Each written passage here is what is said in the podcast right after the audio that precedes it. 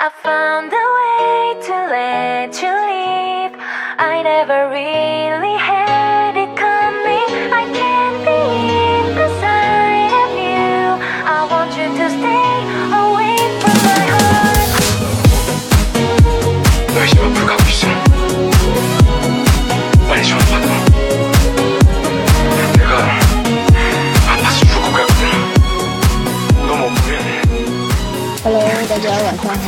天是二零二三年的七月十五号，现在是晚上的十呃不九点五十五分，快十点钟了啊，周六啊。然后今天我们要继续来聊我们的话题，就是怀旧。呃，怀旧的类型的节目我们录过很多啊，怀怀怀旧以前的电视剧、电影啊，呃一些就是很好的演员啊什么的，对吧？都做过很多期。那最近我们是在做这个，呃，我们喜欢的一些，就是从我们童年到现在喜欢的一些漂亮的人。那这这种漂亮美丽呢，不仅仅是指他们的容貌啊、皮囊啊，更重要的是他们奉献过的、贡献出来的很多作品，然后呢，给我们在整个成长过程当中留下过很好、很美好的记忆。所以呢，我们就对他们念念不忘嘛。而且这些人现在都大多数都已经年纪中老年了，呃，也有很多已经隐退了，有的很多人就是可能不被年轻人所熟知，可能连名字都不知道。所以呢，我们就 我们就来聊一下，做个记录吧。未来多年之后我们再回来听，也可能感慨感慨万千啊，因为那时候我们就更老了。对。啊，那我们上上上两期呢做了香港片和台湾片，今天呢我们是要来来来聊聊日韩的。那我本人呢，其实对，呃，日剧真的是看的非常非常少，非常有限。我觉得我这些年完整看过的最后一部日剧应该是《四重奏》，然后在之前就是，呃，芥雅人的那个。剧了，李高嗨，对李高嗨，就是嗯。胜胜利即是正义，对吧？然后嗯。再往前就要数数到这个《东京爱情故事》和和有点跨度有点久，久，对，很很早很早很早，就以前经常你们在群里边聊的一些日剧啊，我其实可能只看过片段，啊，好像看过。一部一大部分的麻辣教师啊，是那时候反町隆对史啊，对对对对，有看过，当年上大学的时候看过，然后就没有了，很有限。然后歌手呢，倒是听日日文歌曲听的还是有听的，但是并肯定是没有欧美和中文歌曲听的多，所以呢，聊日本部分我就打个边边啊，打个配合，然后包括。韩国的歌手演员呢，其实也就近十一二年吧。以前我是挺反感看韩剧的，因为老是那个，还呃这个什么癌症、车祸死不了，就这种治不好，治不好，治不好，治不好，对吧？啊，这受不了，非常受不了，就觉得每一部戏都哭哭啼啼的。曾经也是上学的时候被被迫跟着室友看了那个。天国的嫁衣啊，我的娘啊！天国的阶梯啊，天国的阶梯，好吧，你看我名字天国的嫁衣是台剧啊，天国的阶梯，反正就是我看我我室友哭的稀里哗啦的，我看的皱眉头，就那种 我实在是受不了。但是后来，大概十一二年前看过那个看了《女人的香气》那部，嗯嗯嗯，金宣儿和那个这谁？李东旭，李东旭的，然后就感觉也入了韩剧的坑，但是这两年呢，也不这两年，这些年啊，韩剧起起落落，浮浮沉沉，呃，一一就是尤其这几年，就是也不像以前那么密集的出好作品了，一年也就两、有个两三部，但是他们的基础比较好，就是说大多数是能看的，哪怕就是像最近那个《王之国》，就是。李俊浩和允儿的那个，嗯，只有俊男美女，但是你看的也不烦，就能看看的挺高兴。那很很惨白的内容，几乎没有内容，反正就是贫穷女孩和富家公子、富家私私生子子的这个爱情故事，但是呢能看，也就是韩剧它已经基础打得很好了，不会让你。很厌烦或者怎样，不会让你看到你皱眉头啊，就觉得他们价值观这个破碎的已经无法直视了那种，不会，因为他们整个在这个工业流程里面已经相当的成熟了。然后韩国的演演员我们可能更熟知一点啊，韩国歌手可能我们更多的是了解到一些组合，对不对？团或者说是一些配唱 OST 的 歌手比较多，对对对，对吧？呃，其他的可能了解的并不多，因为我们三我们三个都不哈韩，也不哈日，我们只是喜欢、喜欢一些优秀的作品而已。所以今天我们就来来聊聊我们比较熟的那些日韩演员、歌手、明星之类的，好吧？OK，那是谁谁先先来？早上先来？我先来吗？嗯，你先来好吧，我先来。呃，我先说日本，因为咱三个人里面可能只有我是二次元少女，对吧？就是嗯沉迷过二次元，而且我混过二次元的圈二子。二次元少女，哎，曾曾经经 曾经的少女。对对对，呃，我跟老森他们认识的时候，我那个时候还是在兼顾着二次元与三次元的这种，怎么说呢？就是就是一直在跳坑嘛。反正就是我的墙头是比较多一点点的，就是你别管这个人是纸片人还是真人，我真情实感的喜欢。反正吧，就是大家都会觉着比较。渣女或者海王一点点，但是我个人认为我还挺段正淳的，就每一个都是真爱。嗯 对，因为最近这些日子不是呃日本的那个动画片那个《灌篮高手》上映了嘛，然后嗯就是那二次元之魂就又燃烧起来了。尤其是什么呢？就是你会发现啊，就《灌篮高手》这部动画片挺长寿的，别管咱们八零后。还是后面的九零后、零零后，甚至于往咱前面倒七零后也有人喜欢，因为我就真的看到 有爸爸妈妈带着孩子在那儿拍照片，就是因为现在所有的电影院门口不都有那种纸板嘛，然后就可以去合影啊什么的，就他的那个队伍其实相对来说比很多三次元，然后小粉丝去跟明星去照还要多一点点。然后包括我妹现在还很疯狂，她已经看了得有七八遍了吧，得有。我先不说次数，就是这个周边的东西，她就是已经弄了一大堆，就是就是交流群啊，去换啊什么的。她重复了，她就给我，所以我现在所有有的灌篮高手的周边都是我妹那边留出来不要给我的，不要钱，挺好。不要钱。对对对对对，然后我觉得特幸福，你知道吧？但是你就明显的能感觉出来，就是年纪大了。真的是老了，就是已经火不起来了。虽然我看完了之后，我在朋友圈发了一个来给大家介绍一下，这是我的初恋之一米酱。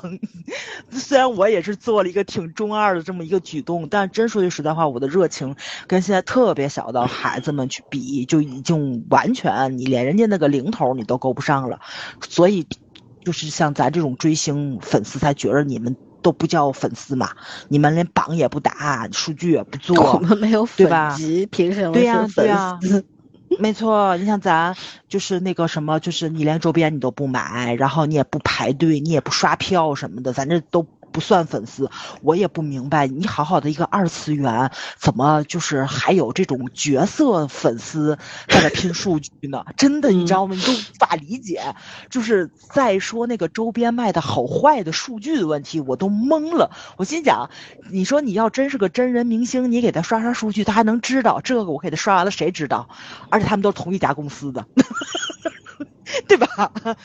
所以你就觉得就也挺好玩的，就是所有东西变变得饭圈化之后吧，就特别的，嗯，怎么说呢？就是跟咱有点，反正跟我是肯定是格格不入的。我就所以我就缅怀一下我那个年代是怎么样去追这种二次元明星的，然后。因为我们那个时代呢，就是二次元统称就都是动漫，就不像现在似的什么 A C G 啊什么的，就分得非常的清楚。就是我们可能看漫画，我们可能看动画，但是当这个呃整体的这个日本的它这个动漫体系发展的非常的精精确化，或者说是工业化之后，大家是会有不同的走向的。你看我其实相对来说，我还是更喜欢漫画。我还是对漫画的那种，怎么说呢？就是那种视觉冲击力会更大一点点的。当然，我现在是很少看了啊。当然，我以前我是非常喜欢看漫画的。但是我有的好朋友就很喜欢动画。然后呢，有的人就会觉着那个耽误事儿嘛，就你看动画不是耽误事儿嘛，就很喜欢听广播剧。但是那个我们那个年代的广播剧，几乎都是日文的，就没有什么中文。所以我们那个年代。哎，别老说我们那个，就反正就是当年那批二次元的人。就是我小时候就对我小时候，为什么很多人去学了日语，甚至于比如说学，哪怕学了英语专业，修二外也要去修个日语，其实都是这个动漫。一个很大的功劳，因为就是咱现在看很多日本的综艺嘛，街头采访，你会采访到中国人的时候，就问他为什么来日本，几乎得有一半的人说的原因都是因为喜欢日本的动漫，就跑那边去了。就甚至这这次疫情，你也能看到，就是那个日本的汇率产生波动的时候，几乎都是那个宅男宅女冲到那边去买。各种周边，买各种手办，就大家就很疯狂嘛，就就很喜欢这种东西，所以就日本的这个动漫的产业就非常的庞大，我觉得跟跟它的造星去比，就一点都不落后。你包括他们所有的那种配音演员，其实都非常的能挣。你知道吧？自己也能开演唱会的，然后也能出呃广播剧，然后也能出单曲，也能去卖 CD 呀。所以他们的挣钱渠道是非常非常多的。你包括这次《灌篮高手》完了之后，就是幕后的 reaction 啊，或者说采访啊什么的，配音演员坐在一起采访啊，就。对于对于二次元来说，这是很正常的事情。就是你除了对于角色的了解之外，然后给给就这同样的一个声优，给多少非常知名的角色去配过，然后你都是如数家珍。当然我现在已经不行了，呃，我当年喜欢的很多人，当然现在也还是就是 top 级的，就很厉害的嘛。就你只要保护好了嗓子，他是能够一直配下去的。就包括咱们以前喜欢 TVB 的那批老的国语配音的，对吧？就是这些爷爷奶奶们，现在不还在给 TVB 去做贡献，去去配音是一样的。你把声音保护好了，他们是永远活在幕后的，永远能给就是角色去去去配的。而且每一个声优都非常非常的厉害，就全是妖怪嘛。然后就是就是同样的一句台词。都会让你产生就是怎怎么说不一样的感受。我印象最深的就是，大家可能现在去搜的话，B 站可能还有这个视频，就是 那个谁，就是声优嘛，说的是给角色去配音，嗯，就是比就比如说这个学长说学妹也有什么什么的话，你知道吧？但是他这个台词你是要表现出来，就是台词你要表现出来，你说的那个学妹的胸大与小的问题。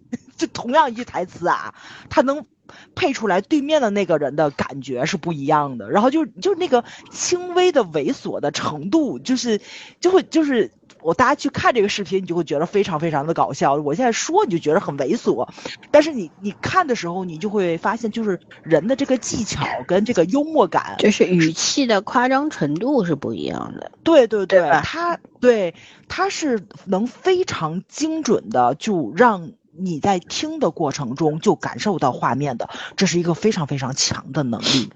然后呢，就是你会感到日本的那个娱乐化程度非常的高，而人家那个声优也没有端着，就是在节目里面就也很放得开啊，或者是怎么样的。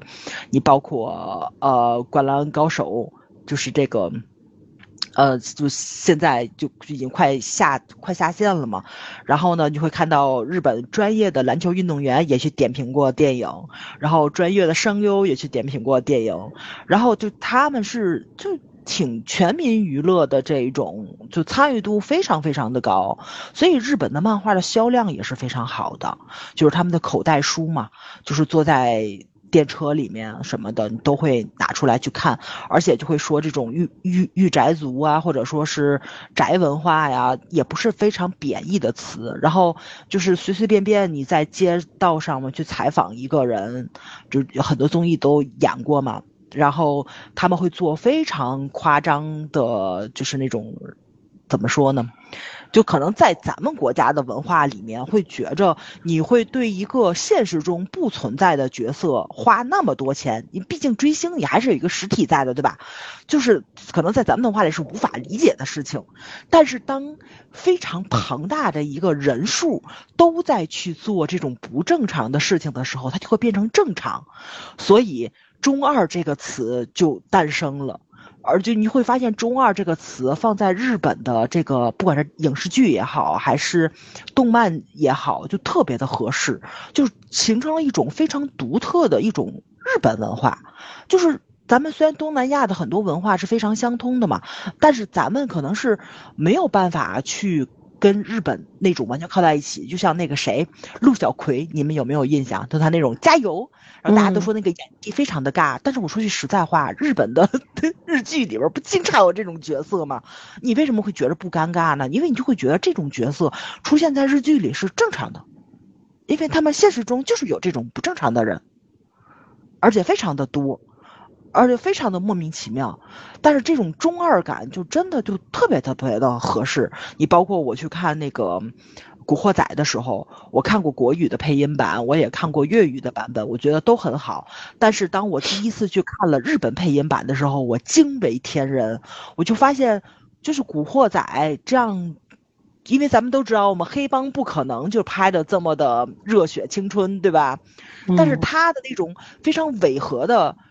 青春与热血、友情，就是那种友友情岁月的那个东西，跟日语的那个发音配音完美的契合，没错，那个中二感特别的对，因为本来那个《古惑仔》就是漫画改编的嘛，所以他的那个漫画的底色是非常。强烈跟浓厚的，它没有什么特别大的现实的意义的东西，残酷的东西去给去给大家去讲述啊，或者怎么样的，这也是以至于就是《古惑仔》出来了之后，你包括陈小车啊、那个郑伊健啊什么的，影响了这么多人，就以至于有一些粉丝走上了，对吧？就成为古惑仔的道路，这是他们没有想到的。当然了。咱这个就我我觉着就是跟人是有关系，因为看过《古惑仔》的人太多了，但是也没人人都走到就没有这个，他们想走歪道也会走，也会走的，对对，但就是。这种中二感吧，我就觉着就是跟日本就特别特别的契合，所以我那个年代就是我青春期的时候就疯狂的迷恋二次元，我所有的哎不能说男朋友，就是我所有喜欢的角色几乎都是在日本的动漫里面存在过的，就纸片人其实是比真人是要多的，因为以至于你看，因为我们去聊明星的时候，其实几乎全是墙头，但是你要说真爱还真不多，但是我的真爱几乎都在日本的。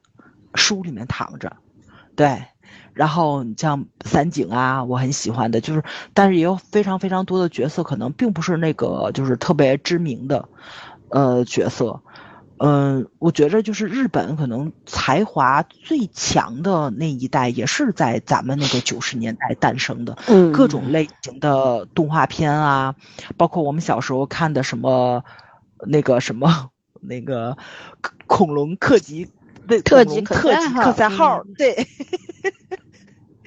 对，就现在孩子们可能看都是咸蛋超人之类的这种，对吧？我们那个年代看的是那个那个科赛，对，然后前来报道什么人烟大炮一一级准备啊，我们小时候玩的是这些，对，然后这个可能就是非常早古早的特摄片，对，就其实说白了。你要现在问我，就是演那个克赛那个人叫什么名字，我不知道，但是我就清清楚清清楚楚的记着克赛这个名字，我觉得我就已经很厉害了。我也记得，你也记得对吧？啊，还有暑假的时候就老是播电视台播这个嘛，对，《西游记》就这个都会重复看的。对，还有就是那个一休哥。我们小时候嗯看一休哥，就让，然后你就会发现小孩是会模仿的嘛，就思考问题的时候总要盘腿坐着，在脑袋上画两圈，反正就挺不正常的啊。然后我觉得就。那嗯啊，比如说这啥个啥叫正常？对对对，啥叫正常嘛？你看《新白娘子传奇》的时候，不也是对吧？会披着那个毛巾被在床上蹦来蹦去的，就就那个年代嘛，就那个年代就是填补了我们就是那种比较贫瘠的啊娱乐生活，就都是这些个嗯东西，对，是是让我们非常非常的开心的。就我们嗯仅有的一些娱乐资源，也是。没错，没错，对，呃，还有什么呢？当然，后面就要看的话，就是像科幻题材了，就我特别喜欢的靠靠波爱，就是宇宙宇宙牛仔啊什么的，那个星际牛仔，星际牛仔翻译的都不太一样，就是星际牛仔啊什么的，就几乎。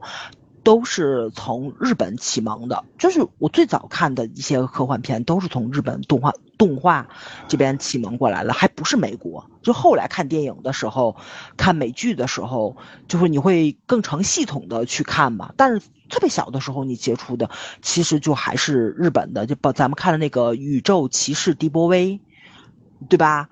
我我到现在我都觉得他应该就是那个丧尸片儿，就是日本把丧尸片改成了自己的一个风格来的。他其实就是把那个什么非常那个年代非常有名的一些个铠甲风，然后又把丧尸片的一些个元素糅合进去，然后呢，就是又有一个攻占。地球的这种帝国主义思想，对吧？保卫战啊什么的东西，就全都杂糅到一一起去了。你现在看还是非常非常精彩的，它好多的一些个中心思想非常前卫，就非常的厉害。因为就比如说那个外星生物要来占领地球，他又想要地球的资源怎么办？他就把一部分地球人变成了就是受外星人操控的这样一种傀儡式的东西，然后就让你自己人跟自己人去打嘛。然后呢，就以达到一个蚕食的目的，就是把所有的人类都干掉，但是地球的资源还留下，他们再上地球来。那你会觉得就是就就这种东西吧，就是说白了，它就是把丧尸的这个传染性的这个东西，就是你达到一个平衡，这种病毒化的这种东西，它用了一个非常科幻就。展现的很科学的一种，又比较人性化、社会学的东西去展现出来，我就觉得人的想象力真的非常非常的丰富。嗯，其实说白了，就是我们那个年代里面比较先锋的东西，现在还是在重复他们。咱们这个年代其实是一个比较相对来说就是，呃，创造力呀、就是发散思维就比较贫瘠的一个时代。就是从现在剧本你也能看出来嘛，对吧？你你不论怎么发挥，其实还是在原来既定有的一个大框架里面去做的，还是没有突破去做非常多的东西，怎么样的？嗯，而且日本，我觉得他们就是整体相对来说，就即使到现在，日本的音乐可能在亚洲还是数一数二的，对，没怎么落寞过。嗯，对，他人人家是有一直有有后继有人的，对吧？而且他每一个嗯不同的年龄层或者说时代，他会有不同风格的人出来。天王天后，人家就没断过。嗯，跟这点跟韩国也挺像的，挺像的。对对，因为他们重视这个东西啊，他们就是是的，就就是当一个事业，就怎么说，就像韩国的这种，它发展成了一个国民事业，对吧？产业支柱。对对，然后用来吸引各各种各样的投资啊、嗯旅游啊什么。我觉得日本也有点这个意思，因为毕竟他们都是这种岛国嘛，小岛国资源比较少一点。对，全就是无所不用其极，但凡能利用的都要用一下，就这种。是的，是的，资源比较匮乏，所以他人类的那个钻研的那个精神就会比较对高那么一点点。我们啥都有，所以我们啥都不爱惜，就浪费了嗯就浪费了，就根本就对没放心上，真这就这真的挺造孽的感觉。对，咱们好多粉丝不都说吗？说咱们拿着金碗要饭吃，因为咱们国家自己的底蕴文化是非常巨大的，因为咱们在漫长的五千年的文化里是滋养了整个亚洲，对吧？你就我说句不好听的话，就是咱们跟俄罗斯这边、内蒙古啊这边的一些个，就是怎么说来着？因为咱们也有。白俄罗斯族、俄罗斯族、蒙古族，对吧？咱们是有这个民族在咱们国家里面生活的，所以文化交流是非常非常强大的。就是你互你互相啊什么的，包括建国之后，咱们还有跟俄罗斯一起的合拍片，对吧？就是女鬼跟俄罗斯的人谈恋爱啊什么的，就就但是也不知道为什么咱现在就是。都很多东西就都四不像吧，就很迎合欧洲或者说是日本呐、就是东南亚的一些个市场，但是其实咱们自己的东西，嗯，还是没有完全发挥出来，就拿着金饭碗去要饭嘛，对。但是人家把咱们的东西学过去之后，就变得非常的好。咱们呃上上期去聊了香港嘛，其实你看到香港非常非常多的知名的歌星都翻唱过日本的歌曲。对吧？山口百惠的歌啊，张国荣唱过吧？对吧？然后有非常多耳熟能详的歌，然后中岛美嘉的歌，张学友也翻了很多。嗯嗯没错，没错。哎呀，还真的，日本的女歌手好厉害，我觉得他们女歌手那个传唱度比男歌手要高。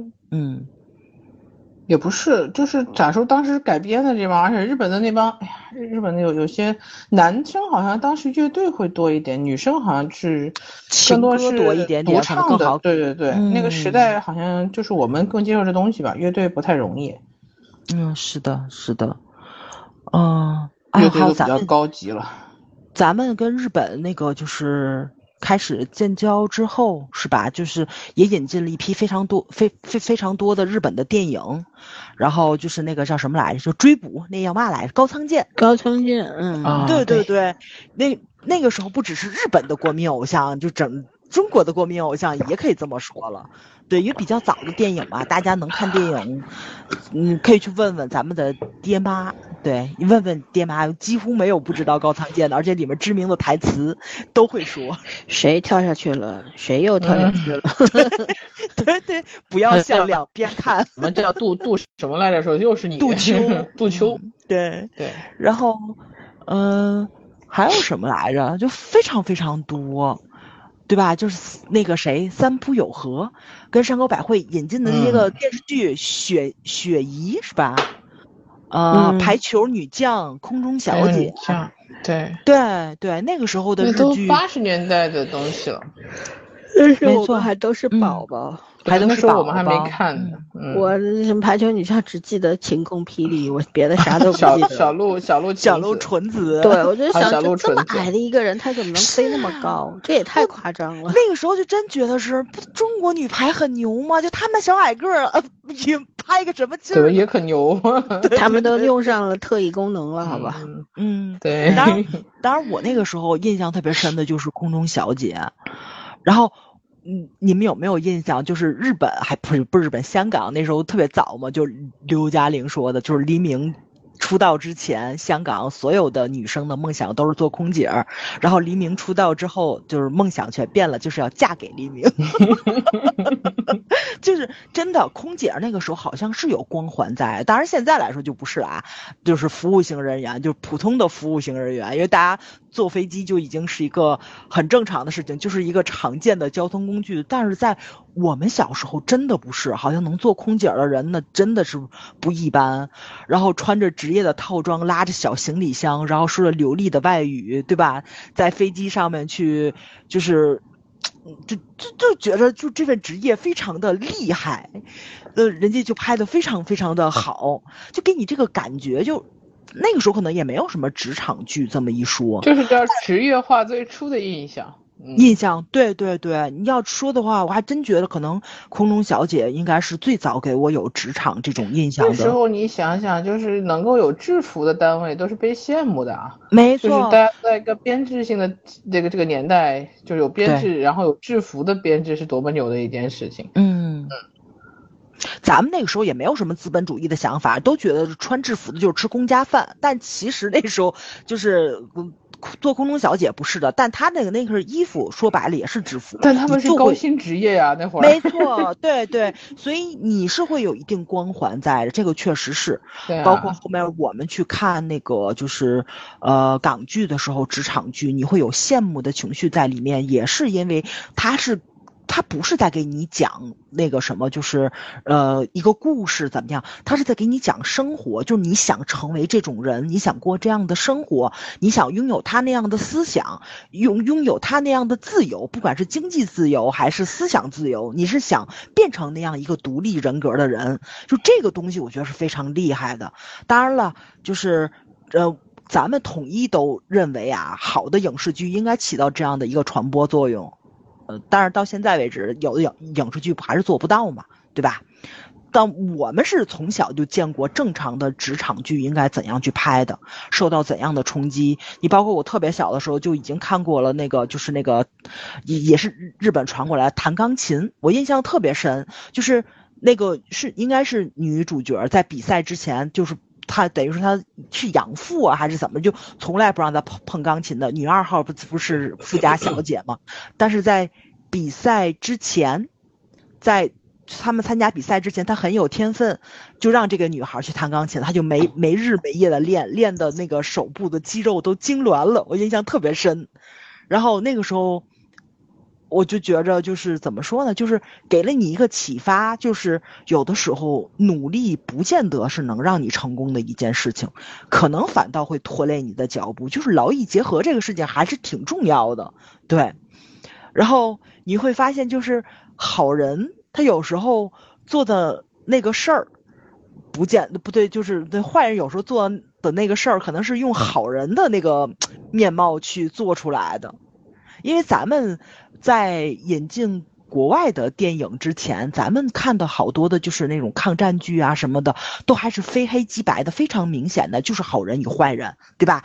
地主与农民，然后那个资本家，然后与工人，然后那个就是我党与敌军，就。都是这种很明显的好与坏的那个东西，但是当比较生活化的这个人进来的时候，你会发现人的善与恶的那个界限是非常容易就模糊掉的，然后人的私心与与欲望，然后就开始凸显出来了。其实我感觉上啊，就是咱们小时候可能是呃看的国家的影视剧太多了，就包括什么印度的、那个南斯拉夫的、波兰的。然后俄罗斯的，咱小时候都看，咱国家就是那那个时候，就是百花齐放，然后哪都引进的时候，就还真的是挺戳人的。然后我印象特别深，我陪我爸我妈一块儿去看那个大篷车，就，嗯，我我我必须要让你打住了，咱们聊的是过去的那些美人，你这都走了。半个小时的跑了啊，半个小时的题了啊！你聊到这也就算了，你都要以聊到说别的国家的电视剧去了，咱们换个人吧，好吗？我就觉得反而有个特别大的本事，就是每一次让他先说，他永远不会卡在主题上说，而且特别气定神闲的越跑越远。对 我，我我每一次都在期待他能跑回来，但是他就会越跑越远，越跑越远。拜拜，拜拜。我非常佩服他，真的是。嗯。好，我我开始讲。我其实我一直以为我不追日剧偶像的，我也确实不追日剧偶像。那个我的童年电视剧启蒙就是除了国产剧之外，就是先看了一堆正大剧场的欧美剧嘛，引进的欧美剧。你你别跑，给我 说美人。我我只是我要我们往就说回来，然后后来就开始看日剧，然后再往后是韩剧，就是中间港台剧也穿插吧，但是不一样，意意志的东西不一样。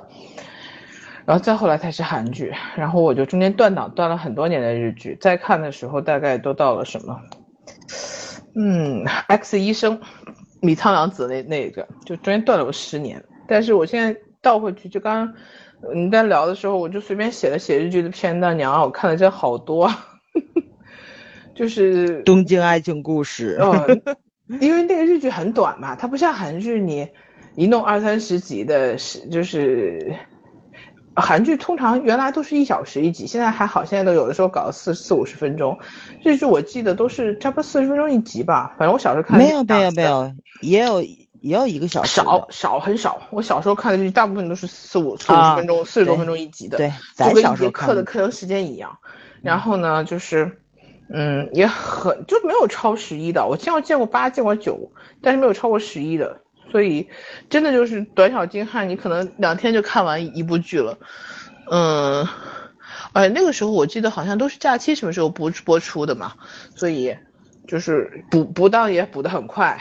嗯，小我算从从也不，其实《东京现东京爱情故事》都不是我的第一部日剧，我还有前面有一部日剧，我想我现在想不起名字了。奇缘，仙女奇缘在爱情故事后面，我很确定这件事情。在缘在后面。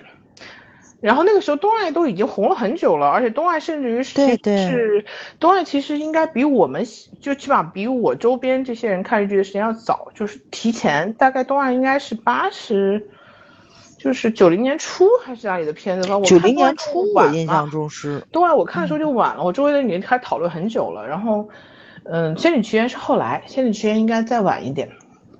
嗯，所以所以这两个片子应该是对我同龄人影响最大的两两部日剧吧。而且想一想，那个年代大部分的日剧是爱情《。东京爱情故事》是九一年的，那东京仙女奇缘呢？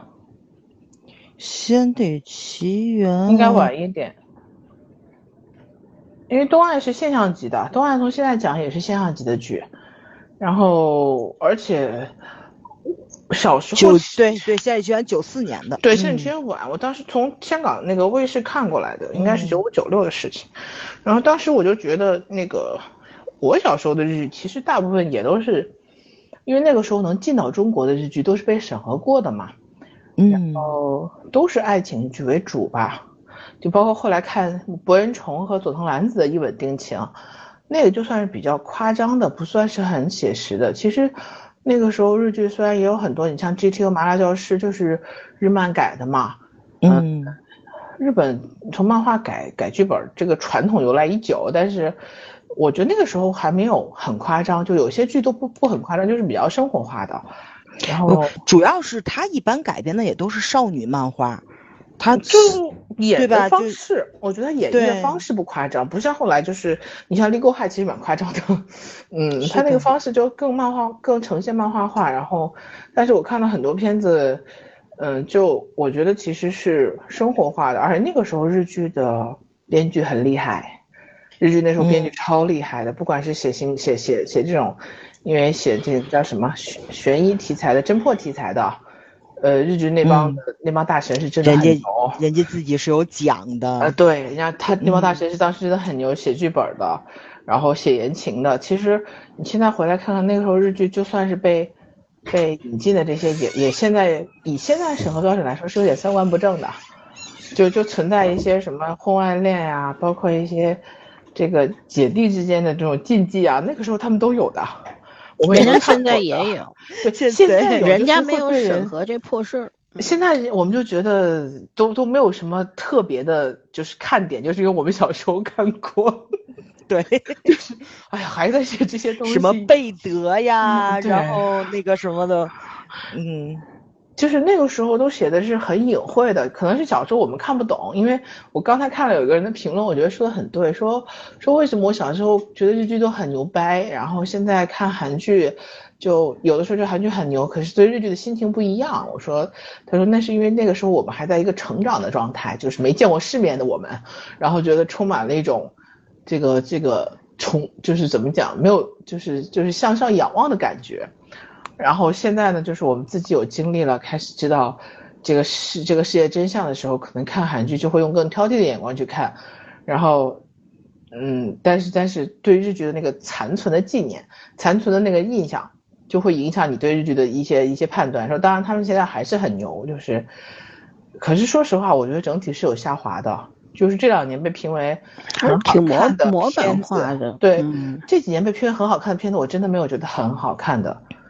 就包括那个《非自然死亡》，算是这两年就是近五年比较评分比较高的吧，然后口碑也一直比较高。这搁在搁在我看过的日剧的这个漫长的刑侦类的这里面都不算好，都不算亮眼题材。是的，没错，完全不嗯算。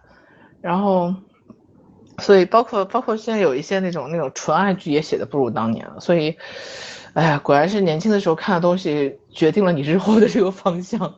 其实是整体的那个创造力都在下滑，就是对，整因为整代其实是。整个剧本的能力都在往下掉。嗯就是不知道是因为经历的太少，还是什么，还是就是生活的太平顺，然后整体的这个创这个确实剧本创作能力是真的在往下掉，和平太久了，这不是个什么好事情。然后就就是尤其我觉得像这种就比较富裕的国家啊什么的，可能这种问题就会更多一点。当然我们是个例外，就我嗯只是说那些比较富裕的国家，我觉得就是人活在一个比较相对平顺的、稳定的环境当中之后，他那个创造力就会怎么会下降？这种下降并不是降，对，并不是说我主观的不想写或怎么，就是没有刺激，他没有刺激，你知道吧？所以他就很难嗯去做出那些惊天动地的东西。没有起伏人生，对，就是会嗯写出一些比较温和向的或者怎样。就是你只能靠想象去丰富你的你的文你的文采和你的文笔，而没有真实的体会。而且你包括写爱情，对吧？以前的人就是，以前的人不能说我们现在的人更冷漠，或者说更对爱这个事情更加的淡然或怎样，我觉得不是，而是以前的人可能更在意这种情感上面的流通啊，对这种，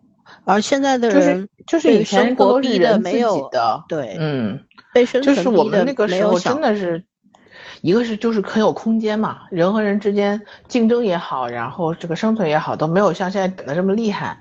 另外一个就是我们以前更少机器干预，更多人自己去感受。现在就是机器让这个时代变快了，反而我们自己的感受变差了。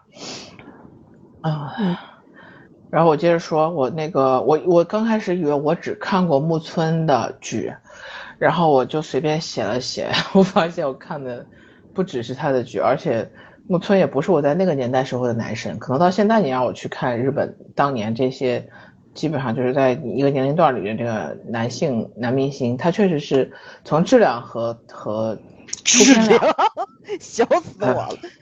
但是他的那一盘质量还可以，他质量和出片量来说还算稳，还算稳定。但是我确实当年最喜欢的不是他，我当时最喜欢的应该是反町隆史和朱眼内丰。嗯，啊，我也喜欢这种，嗯，我就当时因为他俩特别可笑，他俩呢型男吧，那个时候对，一个是有点邪气，反町隆史有点邪气，但是其实性格很阳光，他给我感觉一直很阳光。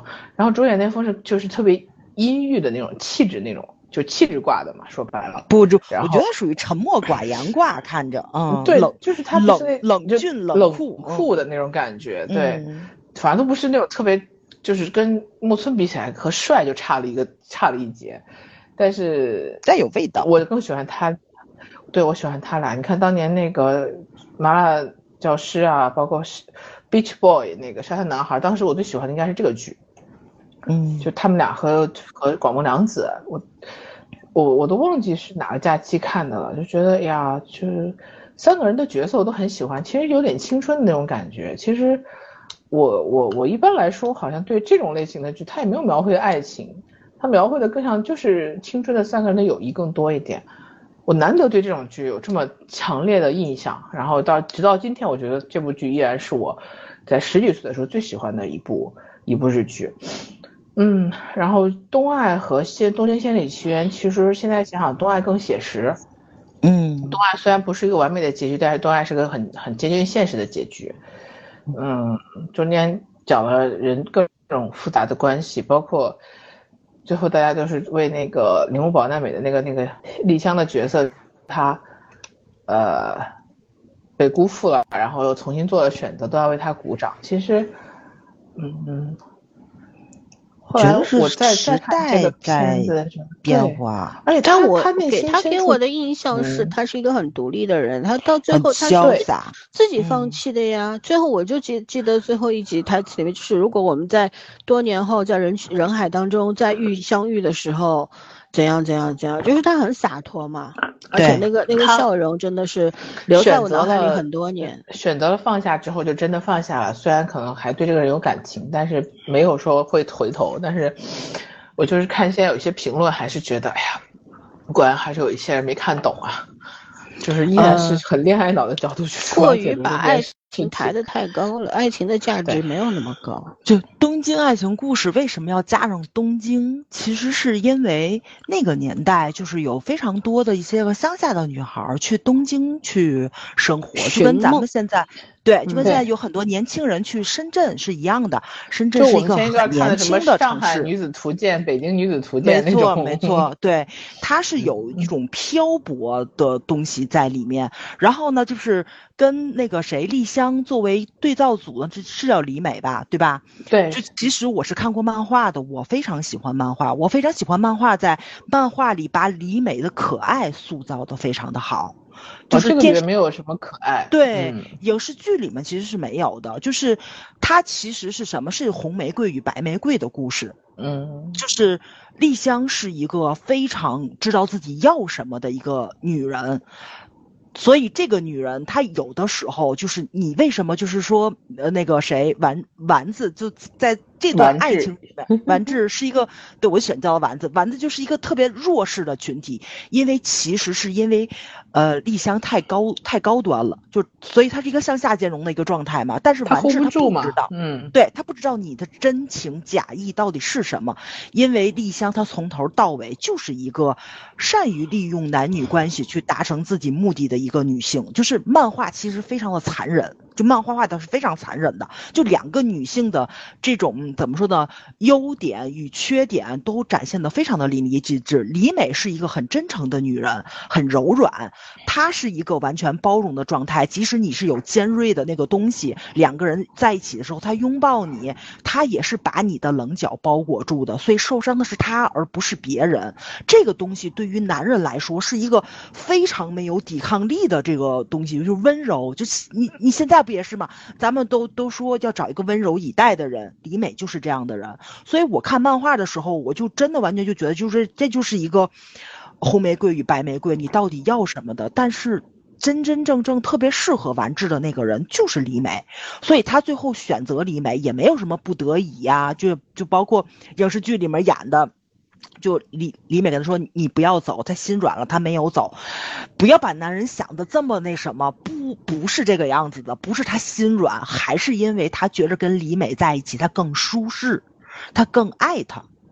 而那个谁，丽香就是一个真的非常潇洒的人。我跟你说，我等你到，他他说等到十二点还是等到几点？然后完治没有出现，其实他是等到了天亮他才走的，他是给了他机会的，就是哪怕你迟到了。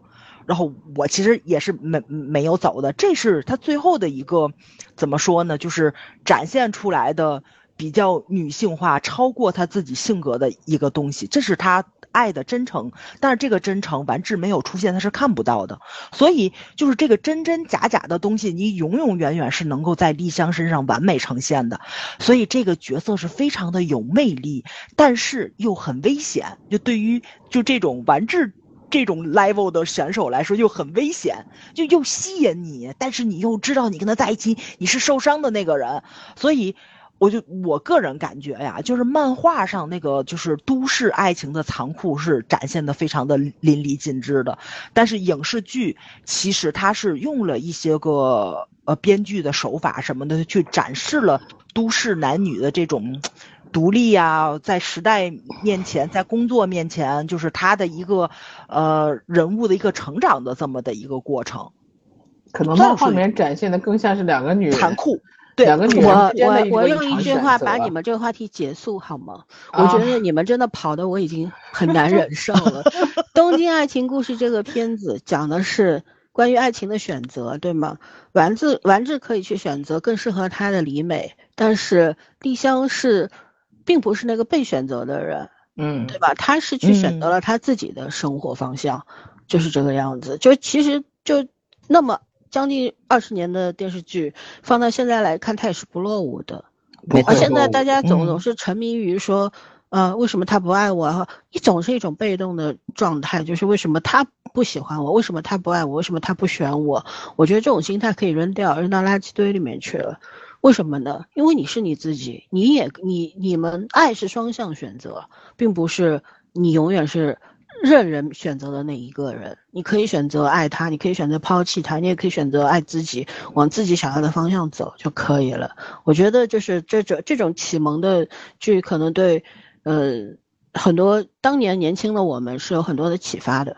OK，来，还有你想要聊的艺艺人明星吗？艺人明星太多了，能说。小田切让，小田切让，嗯，啊，小田切让是歌星，留给老孙聊。五十我不聊分钟，你们你们啊小田切讲了让半天，嗯。哎，还没有出日本，对呀、小田切让实在是，哎，太帅了，我只能这样说。但我觉得他演戏，呃，就就就非常非常好。日本出了很多很有很有个性和特色的演员，他没有什么重复性吧？应该说，嗯就是你所有喜欢的那些，他都有自己的那种味道，那种那种特质在里面，对吧？气质，嗯他是有型啊，他就是有型，但他演角色的时候就是角色，就不是他自己嘛。嗯，好，我我一个一个往下捋啊。那个男嗯明星先说，然后这这哐哐哐过了。木村我不说了，木村说了好多好多遍了，所有的人都知道木村拓哉是谁，我就不说了。我只想说他和申京，因为他虽然搭档了当时差不多所有一线的女演员吧，然后甚至于当时有些还不到一线的时候，被他跟他搭档完之后，也就飙升一线去了。但是其实我最喜欢他和申京那个申京会里的合作，就是从《天而降的一颗星星》和《Change》两个完全不同关系、完全不同主题的呃电视剧，然后非常的，然后我觉得那个火花不一样。倒不是说两个人的这个这个状态不一样，但是他们两个的演技在这个里面呈现出来的状态很不一样，两个角色完完全全是就两个两对角色的关系完完全全是差异化很大，我很推荐大家去看一下。剩余的大部分就是爱情片会比较多一点，啊，然后博人崇才是个神奇的存在，就是长得那么好看，就日本的这些男明星里面，我觉得让我用好看来形容的只有他一个，就是好看到有点精致的状态，就跑去演了一个《一吻定情》那样的片子。然后我对他的反差不是他演这样的一个就是就是日漫，而是他后来就是我当时喜欢他喜欢到他竟然有乐队嘛，出了一张唱片，我想了各种办法买了那张唱片，呃，是个重金属摇滚，我都不记得他乐队叫什么名字了。我听了一次之后，我就决定给它放在抽屉里了，我实在是听不懂。然后，但是我我也侧面证明我当时真的很喜欢他。嗯，然后唐泽寿明是我会就相对欣赏的男性的那种那种感觉吧，就是呃温文尔雅、很儒雅的那种。嗯，就是在当时日本男性里，我好像觉得他这一款比较少，因为都走个性化路线，有艺术风的，有有有有有少年风的，反正是他这样子的我，我印象就对这一个。所以，而且我比较喜欢这种类型的，当然也有那个东京仙里奇缘的功劳，就是把他打扮成一个标准的白马王子的形象。所以，嗯后来他演白色巨塔的时候，反差还蛮大的。就好多年后演白色巨塔的时候，真觉反差很大。然后也是一个好演员，嗯，然后还有谁？江口洋介啊，江口洋介就是当年我有一个好朋友、特别喜欢他，他他就喜欢那种男生头发稍微长一点，然后比较比较有点艺术气质，有点浪荡的那种感觉吧。江口洋介都都有，嗯，但是我对他一般，就是他笑起来是真的好温暖，就是就是另外一挂的是那种阳光阳光运动风的感觉，笑起来很扑面而来的阳光的也能忧郁，也能忧郁，对对嗯嗯，好，织田裕二，我们东京爱情故事的男主，他演的其实对我印象更深刻的，他演刑警。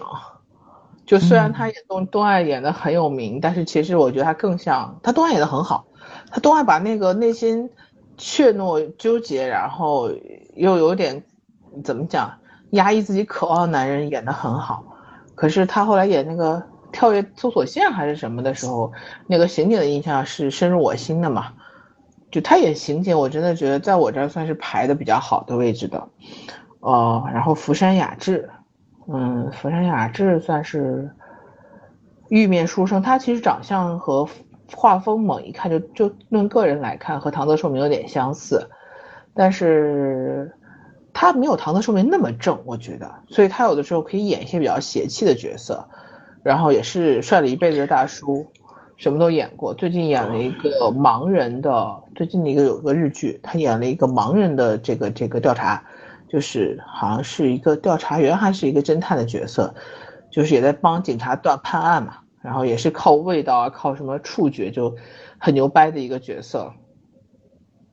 嗯，年轻的时候看过他，我不太记得看过他哪些片子了，但是我肯定看过他演了不少片子。后来包括《神探伽利略》的时候，应该看的比较多。他应该演电影演的也也有。嗯，对。然后男明星，我印象中还有阿布宽。嗯嗯，阿布宽也是演了一些。阿布宽反而蛮蛮特别的，就是他那个他那个形象，因为他高高大大的嘛，然后又长得比较粗犷，但是竟然在日剧圈这些男明星里面，对，但他是长得比较比较，怎么说比较狂放派的那种浓眉大眼，然后竟然演细腻的那种角色的时候还说的挺好的，嗯。所以我也觉得比较比较特别，这大概就是我能记住的男明星啊。小栗旬呢？没人喜欢的吗？哦，没有没有，他说的他是不在我我少年时期的那些偶像，后来那些就只是喜欢而已了。就小栗旬我是喜欢的，但是喜欢远远没有到偶像的程度，就是很喜欢。嗯，然后女明星的话就更多了。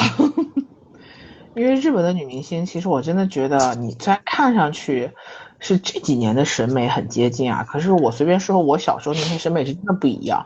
你看黑木瞳、天海佑希，然后包括铃木保奈美、松岛菜菜子、菅野美惠、中山美惠、米仓凉子，这哪一个深井里惠里哪一个的风格都完全不一样。其实就就像那个时候我们前一段说的港风美人一样，是真的各有各的美啊。就是你像黑木瞳，黑木瞳真的让我觉得是个奇迹，这么多年没怎么变过，就是就是整个人的状态、气质完全没有变过。他从失乐园到现在，我觉得都像都像是一个人，而且永远就是有一种很高贵的气质在里面。据说他这么多年，然后说包括在保种包做演员是从来没有迟到，他每天的生活非常的有自自律，从来没有晚起，从来没有迟到过，就是超级节就自律的一个人。然后天海佑希已经成了一个传奇了，就是，然后不是经常经常被评人间扳手，日本他就是第一个嘛，嗯，就被拉出来当人间扳手。但是其实我觉得他他他角色和他本人的气质有点像，就是，嗯，特色个性化很明显，就在演呈现这个这个角色的时候，就。就你会很明显的感受到那是他自己的一部分，然后所以其实我觉得他的角色的多样性在我这儿看起来就没有那么丰富，但是他很有特色，他这个特点让人觉得，嗯，就会就就会被记住嘛。另外那个何九鼎英健好像没有多少有名的剧，我感觉就我看的很少。东京千里之之后还有另外一部剧，然后就没什么了。他后来是不是就结婚之后就隐退了？然后铃木保奈美其实这前两年不是和织田裕二又再次合作了一把吗？啊，演那个新闻什么的，是吧？对，然后他还演过新闻小姐吧？是不是？嗯，新闻小姐不是她，新闻小姐是谁啊？新闻小姐是是她吗？好像是他，好像是他九几年的时候，然后他还和那个谁主演内丰也演过一部剧，就是他给我的感觉一直是演的独立女性，即便当年演丽香。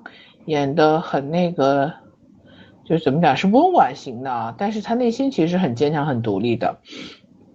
松岛菜菜子才是变化最大的。我以前一直觉得她是那种柔软的，然后那种特别温和的、特别典型的，对新闻女郎喜欢的日本人喜欢的那种画风嘛。但是她后来越演这个路子越宽，然后我反而觉得她让我就是打破了那种长相。就是很传统日本审美长相的那种那种美人，然后其实路子也能很宽，但是它好处在于它比不它的五官不是很惊艳型的，它是那种舒服的，就让人很自然很流畅的，所以其实它的路路子也会比较宽。嗯，宗龙子就是一直是乖乖女，然后因为跟木村配戏配的比较多，当时不是黄金 CP 说他们两个嘛，但是我对他的印象不深。嗯，然后深津绘里和米仓凉子我都很喜欢，就是让我觉得是有一点点个性的美人儿。哦，我竟然在日本女明星里，我可能年年纪长一点的，就是喜欢深津绘里，嗯，就很特别。然后山口智子啊，什么中山美惠啊，我看的都印象不太深了，因为嗯，当年反正是。都是跟木村配的戏，我都很喜欢。可是后来慢慢的，因为呃家庭原因什么的，日本女明星基本上结婚都淡出了嘛，不会再出不怎么出来拍、拍戏了。松岛太太子是因为是不是因为嫁的是反町隆史，所以还可以一直出来拍戏，大家都能彼此比较 尊重演员的职业。他他们隔三差五还出来拍一拍戏，我觉得是个人选择，对愿意拍就出来拍。嗯、所以其实我觉得挺好的，这样也挺好的。而且他拍戏也证明他演技确实没有退步，可以看一下。嗯，然后我最近准备回顾一下《悠长假期》，当年看不懂啊，当年对长假，当年长假是没看懂，但是但是真的这个长假还有《从天而降你一颗星星》，这种是可以反复看的。就是现在这个时代，这种这样的本子很难再出现了。但是我作为我十几岁时候的片子，我重温一遍，我觉得一定会有不一样的感受。嗯，然后我基本上日剧就坚持到了我的二十岁前后吧。然后我上就是持续看的，有有在看的日剧。然后那个时候韩剧刚刚开始看，然后日漫呢，我我没有追啊，日漫我没有像早上说的那么对二次元那么熟悉。但是我当时看，因为当时其实大部分的漫画不都是日本引进的嘛，包括港台地区过来的很多漫画。我那时候在看，疯狂的在看柯南。我大学的时候有一年时间把柯南的几，当时是几百集啊，就全部看完了。就每天晚上在寝室就看柯南，然后看到我那有一段跟我跟我同跟我同学讲说，我觉得我会日语了，我真的会了，简单对话我全都会，就是根本不需要不需要去学什么东西，就是你持续持续的让他听，因为简单对话嗯听多了嘛，几百集你开玩笑。然后后来我在看一吻定情的漫画，一本定情漫画，我们寝室的同姐妹都知道，我当时每天抱着他笑的要死要活的，谁知道最后作者又不在了，没有看到完，就只看到那个女主怀孕就结束了。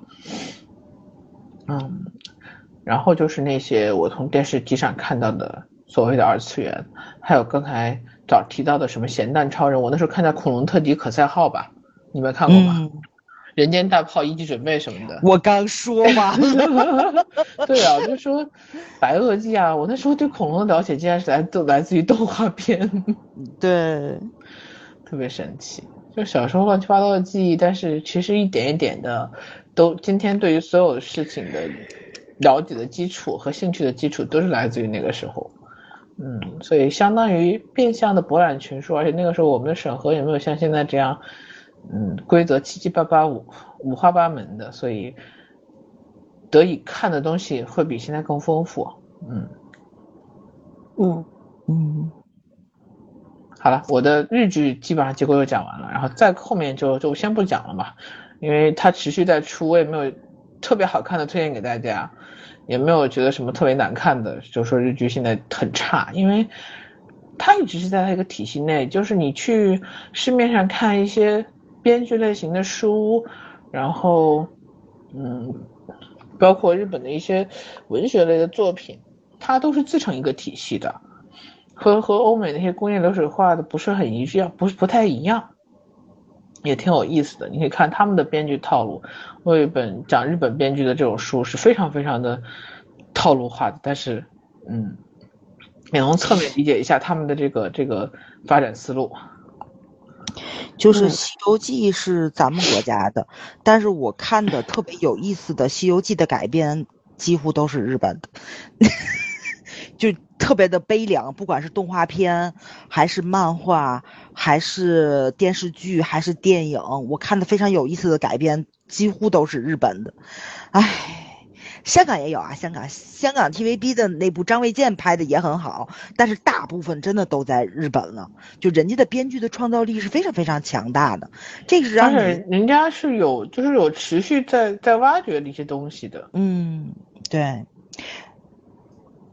女唐僧吗，不是还有日本对，女唐僧，对，还有嗯就看那个《醉游记》里面的观世音菩萨，就是呃是一个。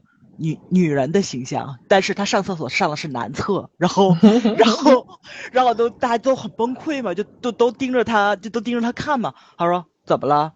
他这样行走江湖比较方便嘛，就是就穿女装就很方便嘛，你知道吗？但其实他是个男的，但这个东西就跟咱们那个就是那个真正的观音不是对上了吗？观音就是男的，因为他是要慈悲为怀、普度众生，所以他是以女相，对吧？就是面对世人。所以，就他的那个漫画的无厘头，让你无语的东西，就是就是永远是跟那个就真正的东西是能契合上的。这也是让你觉着，嗯，他们那个脑子跟正常人不太一样的地方，但又挺好玩的。这就叫桥段，这就叫创作桥段。对，所以我始终觉得日本人，虽然我不喜欢这个民族，嗯，坦白讲，我不喜欢看日剧之类的。首先，我不喜欢日语，叽叽呱呱的，就像我不喜欢泰 剧，没有别的意思，就是我这个语言在我耳朵里边听起来我就不舒服，嗯，对吧？这扯不上民族性，毕竟泰国跟我们也没什么事儿，但我就是看不了泰剧，呃，就这样子，就没办法。但是日剧，我觉得就是他们这整个民族给我的感觉就是勤奋到了极端，极致，就是他在各个方面都会生根的。然后他们很善于思考，但是我觉得他们思考总是有一些极限在那边，嗯，可能也是源于他们本身的这个，啊，呃，是一个岛国，这个受限了很多方面是有受限的，但是人家做的很极致的美与丑的东西都是共存的，这个东西是我们崇尚中庸的这个中华民族不太能够达到，理解不了的，对。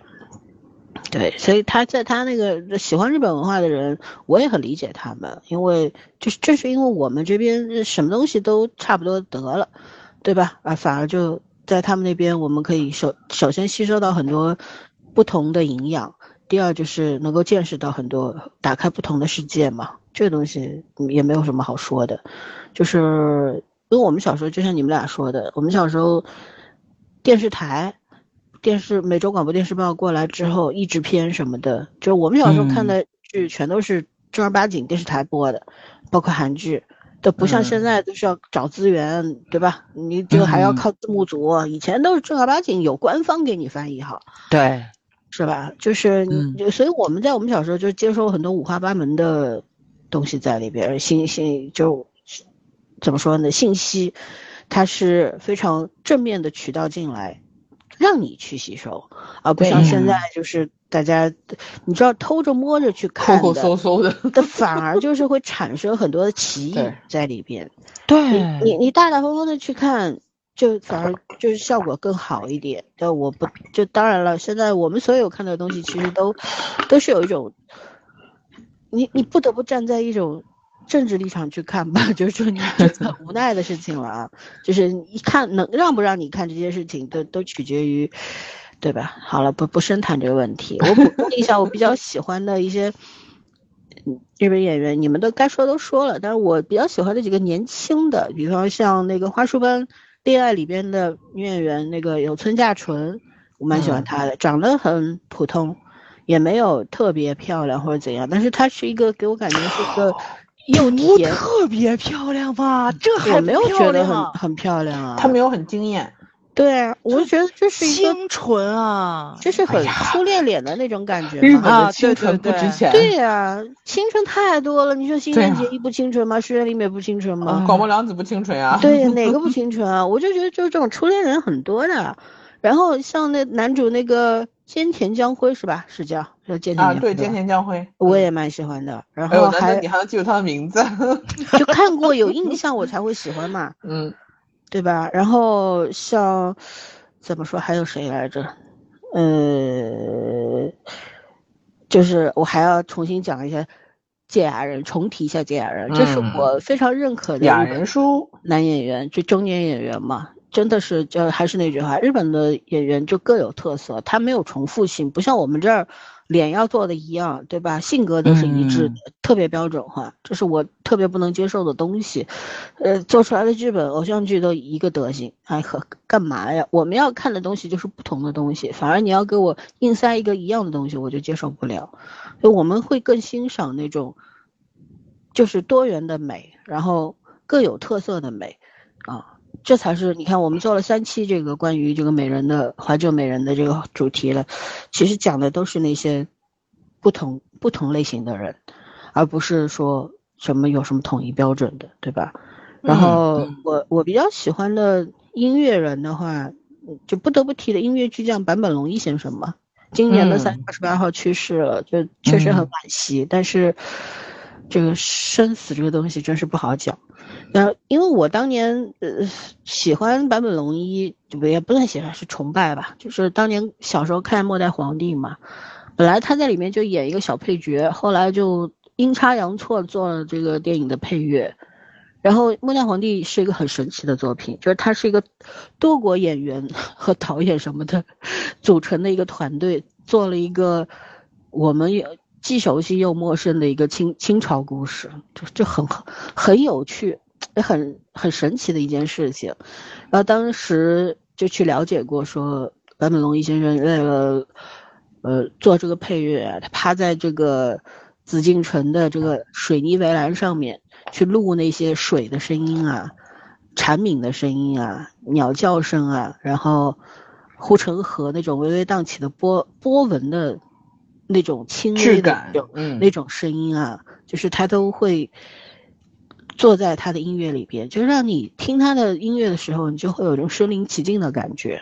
后来就是那个呃战场上的圣诞呃快乐圣诞，它里面不是。也也作作曲了那个《圣诞快乐，劳伦斯先生》嘛，对吧？这些大家都是很熟悉、很熟悉的作品了。那我就说说这个，说坂本龙一先生就主要提这个。然后，呃，我还很喜欢的，就前面提到了中岛美嘉，但是还有一位就是日本国宝级的女歌手中岛美雪，她好像是唯一得过得过什么他们国宝级的一个。是这个这个封号的一个一个，我记不清楚了。但中岛美雪也是怎么说，出过太多太多好的代表作的一个人了。然后从中岛美嘉呀，当年的我们小时候不是看那个红白，是红白歌会吧，对吧？对，每年金呃，我那时候很蛮喜欢滨崎步的，然后看他跟那个宇多田光是吧？打擂台啊，等等啊什么的，也也蛮，就是我虽然不太喜欢这种日本文化，但是当年看过的还是真的是不少。坦白讲，包括日本的有一个视觉系乐队叫 X Japan，那个乐队给我印象也很深啊。虽然就就听过，现在已经不听了，但是当年还是蛮喜欢的。对，然后你像那个我很喜欢的古村新司，尤其是那一首。呃，遥远的笛声啊，远方的笛声，那个是我反反复复听过几百次的歌曲吧。如果大家有兴趣的话，可以去可以去听一下。然后包括这两年也是在日剧里面经常出现的那个，就是唱《莱蒙》的那个叫什么来着？刚刚讲米津玄师啊，米津玄师，对，也很喜欢。天才自闭症患者说是，嗯，还有一个。哎呀，演女演员工藤静香我也很喜欢，嗯，还有小泉今日子，对吧？你蛮喜欢的。今日子演什么的？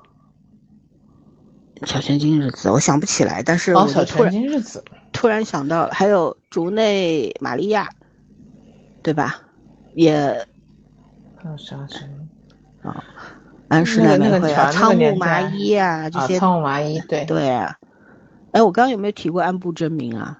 没有，就是我当年学吉他的时候，就特别，就是很崇拜的一个这个，怎么说呢？演奏家，因为他二零零六年出了一张专辑，就是《奇迹之山》嘛，我还就是仿过的，就是自己复，就是找乐谱啊什么的去弹过的。但现在指法已经多年不弹，我这个手指头已经不怎么听话了。但是当年就是超级崇拜，就是你去学。这种，呃，学吉他的人啊，好像都绕不开安部真明。他是一个一九六四年生的摩羯座，就是做事情，虽然大家摩羯座给大家留下印象好像都蛮蛮有刻板印象，但是他所有的作品，大家可以有兴趣可以去听一下，真的是完全几乎每一首都是不同的风格。但是我为什么喜欢他，是因为他的音乐里边有很很深层，就是说。静水流松的那种感觉，就表面上的那种嗯，微微的荡漾，但是底下就是波涛汹涌的感觉，总是给我一种很很强烈的冲击感。嗯，基本上对于日本的这些就这么多吧，因为我真的是，嗯。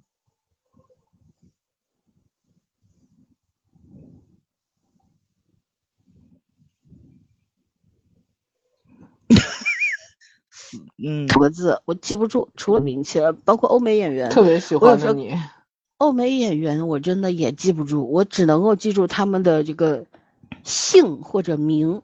就你一长串，你包括那个卷福，就 B C，您的您的全称能说出来吗？你康尼康什么什么什么康尼巴特玩的，我反正，所以才起绰号嘛，就是因为太长了。叫 B C，你知道吧？就缩写 嘛。谁谁记得住那么长的名字，对吧？但凡超过四个字、五个字的名字，我都记不住，没办法。好，OK，那我们日文讲完了吧？好吧，因为如果反正我们的听众们可能有很多这个喜欢呃日本的那个这些艺人啊什么的，可以给我们在评论区补充啊。嗯。对，因为特，因为我们咱好像有两代人没有讲，就是小栗旬跟那个他在底下的那一批人，咱没讲，跳直接跳过。老三讲的太年轻了，对啊，那那小栗旬还年轻啊。其实日本的偶像文化比韩国更早，像杰尼斯啊什么的不都是，对吧？小栗旬应该是跟我们同龄的，所以我们来讲他当偶像。大概率不太深刻，就是是喜欢的，是喜欢的，有那种痞劲儿嘛，就是那种，尤其他当年就是像《热血高校》之类的那种片子，它里边就是那种穿着穿校服巨校服，然后脸上对吧带着伤，对，那现在叫什么战战战损妆，然后那个发型又是很有个性的。对，然后又是打架就无敌的那种，就是可能年轻的时候就挺喜欢这种类型的吧。就女孩子都喜欢坏男孩，这没办法的。尤其年轻的女孩子，就是为什么就是小时候喜欢坏男孩，长大喜欢渣男，就是这样的，一直是这样。就是可能其实就是帅的，不要不要。他们身上有更多的就是那种热情的、热烈的东西是吸引你的、吸引人的。对对，就没有人说会主动说我喜欢书呆子吧。对对，就跟男的都会去喜欢，都都会更喜欢丽香那种女人是一样的，又美丽又危险啊，还有神秘感，像像像一只小狐狸。然后，但是你最终可能会跟小白兔结婚，没错，都是都是这个样子的，人都很现实的。天上挂着的，心里放着。谈恋爱和结婚是两件事嘛，对吧？没错，没错，对。好吧，那我们转韩国吧，因为我们今天一定要把日韩一块儿给录了。现在是一小时十五分钟。哎，其实我真觉着韩国咱们影视剧里面讲的非常非常的多，已经咱们来多了。对，咱们讲一讲，咱们很少犯花痴的，就是在影视剧里面很少犯花痴的人，有吗？我没有。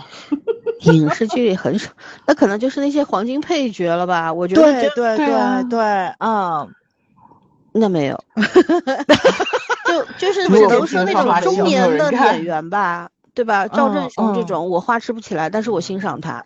对，还有那个叫金什么来着？那个配角就是演了一堆。嗯，对，就是像以前想不起来，有一个还有一个叫姓赵的一个专门演叫演流氓律师的，那叫叫什么？原先我们聊聊过他的剧的哦，我知道，就是演那个讲贝多芬那个主角是吧？不是，那个是金敏敏啊，贝多芬病毒不是，对对，金敏敏，对对对。我我说的是另外一个啊，想不起来了，不理不谈了。这种就韩国中年的这种电影咖啊，包括那些哦，韩国电影咖是是吗？电视剧的那些黄金的配角啊，嗯，其实太多了。这都都没有办法焕发，呃呃那个怎么发花痴啊？长得就是都是。我来讲一个刘德焕，我还真有一阵特别特别喜欢那个谁小柳，但是当我知道他身高的时候，我觉得，哎呀，我不要把标准放的那么的低。就他是一个就是挺天才型的演员，不能不说天赋型的一个选手吧，但是他外形实在是太受限了，所以他出道就特别的坎坷。然后呢，嗯，就是就就当然了，所有的东西就是他都是自己内化、自己去消化完了之后，成名了之后接受记者采访，他才能够以一种说相声的方式，然后很幽默的去展现出来。但是你其实听他的采访的时候，你就会知道他在走艺走进演艺圈的时候是非常痛苦的，就是。嗯因为你的外形实在太受限，他好像连一米六都不到，就你这个身高，就是相对来说跟你配戏的行，其实他脸对还行。脸还行，就跟你配戏的女演员其实都很少，对呀，但你是得配个一米四十几的，怎么弄啊？没错没错，就我看那个就是欢迎来到东莫村这部韩国电影非常非常好看，它就是以一种喜剧的方式去讲了战争嘛，反战这件事情，里面所有的演员都非常的会演戏，就是那部片子里面让我注意到了小柳，然后去找他所有的片子去看，然后就看他的采访啊什么的，他身上有一个非常。就是要麻的那种特质，你知道吧？就就是那种特别要命的特质是什么呢？他长成这样子，他竟然跟女演员是有 CP 感的，这是非常邪门的一件事情。那是他演演出来的，演技好，爱是可以用演技去刻画的。对没错，没错，我觉嗯得这个就是，呃，可能会给很多的叫什么来着，就是外形并不突出的演员指明一一条道路。你只要把角色演出魅力来了，爱情自然就来了。你包括像那个谁，就是那个，哎呀。就是韩国非常非常多的就是爱情的电影里面的男主角都长得非常丑，对吧？不是像咱想象中都什么李东旭啊什么，你看李东旭只能在电视剧里面混，但是韩国的电影中五路的那些个演爱情片的男主角，没有特别特别帅的啊。对，金金南吉很帅，除了他啊，然后他还经常演同性恋的片子嘛。就是 你会发现，大部分的去演那种喜剧爱情片的男主，其实都不是传统帅哥，他们都是有个人魅力在里面的。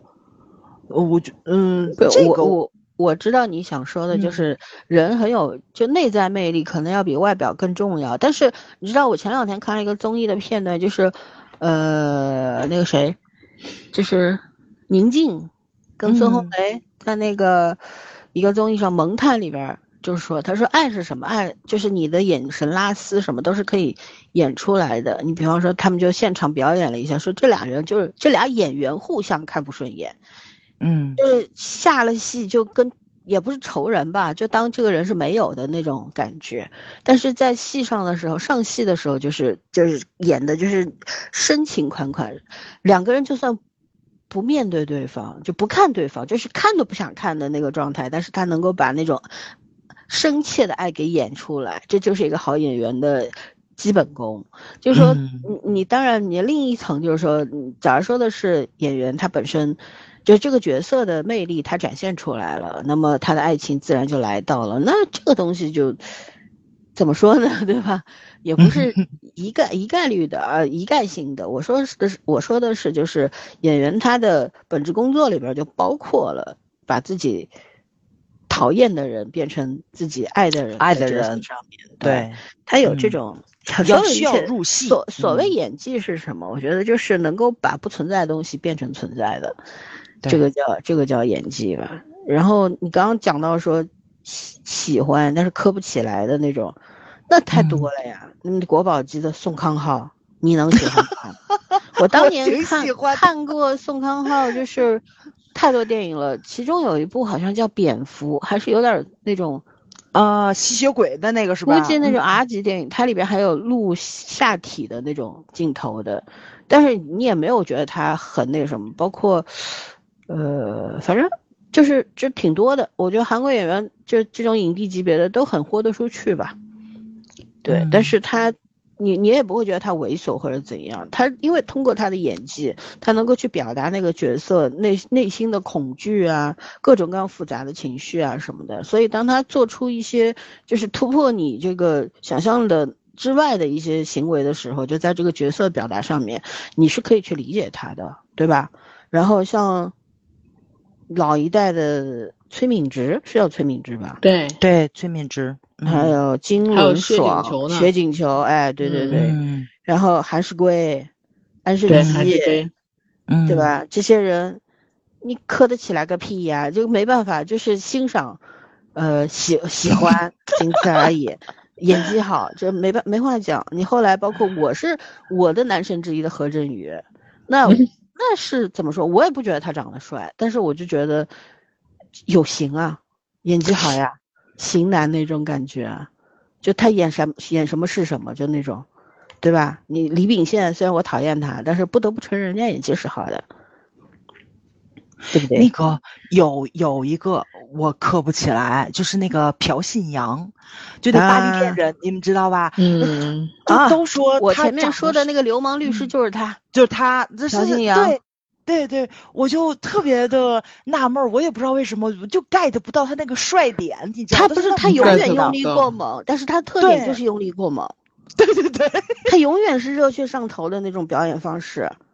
但就是没有什么变化，对。但是你看他现在也不怎么出来演了呀，嗯对吧？？然后像黄俊明，嗯，哎，电梯战神，怎么怎么说？这个演技是没有话讲，但是有两个是长得非常非常好看的，李正宰和郑宇盛，嗯，对不？对？但我也不磕嗯他们，我我就觉得就是就是喜喜欢，就韩国值得你喜欢的男女演员太多实在是太多了。你包括还有嗯像那个已经，对吧？那个自己给糟蹋完掉的那个刘亚仁，那是好的呀。嗯年轻一代里面，对，我的另一个喜欢的男神朱志勋，对吧？那是又帅又有型，演技又好，就磨练出来了。包括老柳柳俊烈、狗剩，嗯对吧？嗯这真的好呀，这就长得丑，但是就是演技好。但是我觉得柳俊烈现在资源也不是很好，没办法。女女演员的话，金全度妍啊，对对全姐姐，就不用讲了，金惠秀对吧？我们很喜欢。嗯，嗯，宋允孙艺珍，我的宋允儿，我喜欢宋允儿。然后孙杨我也喜欢，我也喜嗯欢的。虽然现现在也不出来了呀。你像孙艺珍的话，其实是被她美貌美貌给掩盖掉了她的实她力，演技是可以的，实力很强的，只不过就嗯是长得太漂亮了，所以大家更更加的去称赞她的美貌，而忽略她的实嗯力。实际上她，大家去看看她早期的一些电影啊什么的，你就会知道非常会演很很强很强。然后我嗯们老一代的尹汝贞啊、金惠子啊、罗文嗯熙啊这些奶奶嗯，哎，那真的我觉得也算国宝级的吧，对吧？没然后还有全智贤，又飒又美，对吧？嗯演技也很好啊，就嗯，你随便讲讲，我估计能说几百个吧。对。金敏喜是吧？争议很大很大的女演员，嗯，但我就喜啊欢她，哎，我也就喜欢她。我觉得她超有个性的，很那个尊重其实自己。啊很很很有自己的画风格的。对。呀就有一部那个就是伪纪录片儿，你们有没有印象？叫《女演员们》，就是把他们这几个知名的女演员放在一起，然后呢，他们去演女女女演员，跟他们本人嗯都没有关系，就以一个纪录片儿这样的镜头感，然后去拍这个一个现场这么一个故事。我真的就一帮美姐姐们，美还有奶奶姑姑们在一起，但是 你你辈儿分的真清楚。就你的那个目光，第一个绝对看的是金敏喜，她身上那个嗯特质实在是太明显了。就戳那就是吸引你目光的那种对对对，他是那种，就是那种特立独行的东西，就是很多女演员，你刚裴斗娜，我觉得也是那种很有特质的演员，特有但劲儿的是那种女演员。她跟嗯金敏喜是两个方向的。我觉得裴斗娜虽然有个性，但还属于比较乖，但金敏喜是绝对不乖的那种，嗯，对就是可能大家口中的坏女人吧，实力又强。没错但你要，说她长得很漂亮，就是说用那种世俗的美来定义她，定义不了。又不是对，但是她的她的那种，就是那种老娘谁也不 care 的那种感觉，就我想嗯爱谁爱谁，对吧？你金敏喜们都骂我，我也不在乎。解读美，就是那种解读然后。我觉得 特别狼搞性笑的女女性，我觉得就是那种又是嗯狼又是对啊狐狸，嗯，就有好多粉丝不就在那说嘛，说金敏喜这个人为什么这么傲呢？就是说他分手的男演员，对吧？就是那人家还有这这实力呀，你咋办？为什么会跟这些人分试看呀手呢？我印象中有对，人家个特别搞也看不上你们呢，说我白了。印象中有个特别搞笑的，说的是他跟那个谁，就是那个演吸血鬼那男的叫啥来着？分手。啊，那个李李朱赫？对李对李朱朱赫，哦，为什么跟李朱赫分手？因为李朱赫太粘人了。你不是还有那个谁李正宰也是李正宰也是这样说，然后嗯赵仁成好像也是，赵仁成不是我对啊们总主人吗？那那找的都是极品男，好吧？可对是人家人家就是谈谈就谈了呀，谈过没感觉就分了呀，人怎么生中？就人生中就没有碰到，就就他们大概都想着没有被，没有可能会我觉得大。家 比较诟病，就说提到李祝赫呀，呃，叫什么来着？这赵长腿呀赵腿赵彦成哥呀，啊嗯，嗯还有李正宰这种，无非就是觉得哇，这种大帅哥他居然不要，但是大家 实在接受不了的是他跟那个老头儿在一块儿，对吧？对但是嗯你不是他啊，你不知道他到底要什么呀，没错，所以没有办法，外就是人都无法评价他。我突然想起来一句话，就是想起来一个场景，就是前一段那个杨天真他们、杨丽他们几个搞了一个节目出来嘛，然后就说嗯我们几个、我们四个应该出去旅游一下嘛，然后就是说阳光海滩帅哥啊什么的。后来杨天真说说啊，帅哥都很没有意思的你知道他当时那个状态，你没看，他是从心里而说，你们不会觉得帅哥很难聊吗？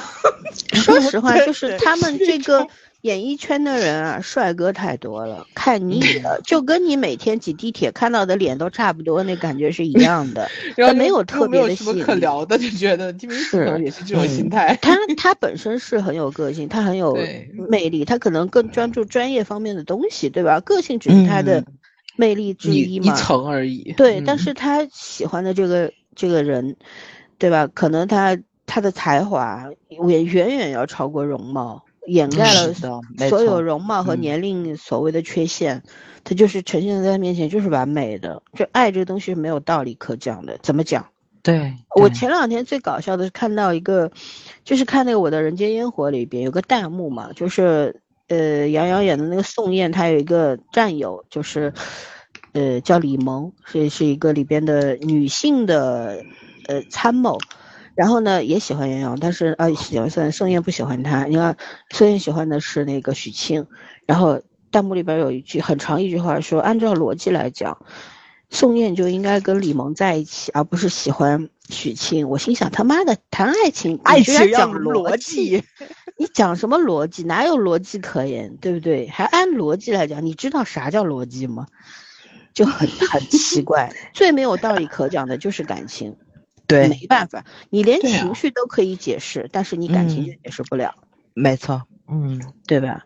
然后再说年轻一代的，你像我比较喜欢的金泰梨，对吧嗯是的，金高银小姑娘不错很会演，哦，姓金的嗯好多啊，金多美、金金高银金香错琪，嗯全是姓金的。全是姓金的，还有个一会儿就全是姓李的对，姓对朴的他们姓本来也也就少，但是就是我喜欢的，就是这些，就是你都谈谈不上说长得特别特别好看。你说这个金高银、金泰梨、金香琪、金多美这四位女演员，你觉得她们长得就那种所谓的主流的美吗？不是的，嗯，对吧？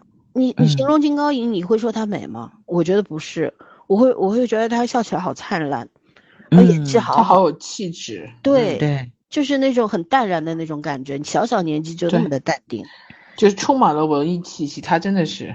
对对呀、而且你看，像演《银娇》这部电影，对吧？嗯它其实是，呃，是一个年轻的女孩儿跟一个年老的男人的爱情故事。但是那个谁，金高银演的特别的干净，是特别的纯洁不流洁，俗，嗯他没有没没有脏的东西在他身上，他整个人感嗯觉就是那种天真无邪。但你知道，这种天真无邪是他本身具备的特质，他不是装出来的。就他，他可能大家会觉得娱乐圈或者演艺圈的人能干净到哪儿去，但他身上就是有这个东西，是让你服气的，没办法，你会相相信他，你会相信他，嗯幸福。对你像金泰梨，你说她长得有多美？我觉得不美，但没什么美，而且长得还挺挺粗犷的线条。你最近那恶鬼你们俩看了吗？我就没看金泰梨演的嘛点点，嗯，千万别我看了一了，点点挺吓人。前三集不吓人，第四集最后我也被吓到了。我后面就有点看不下去了。嗯，就是五六我还没看啊，我觉得第四集结尾的时候突然出现了好多鬼就有，点扛不住了。对，但是你知道，就是金泰梨演的就是一个可能就是那种转世投胎的那种，或者被恶鬼附身的那样的一个人，就是他他会有鬼上身的瞬间，就可能十秒钟之内切换他本就本人，女主本人和鬼上身的女主两个人。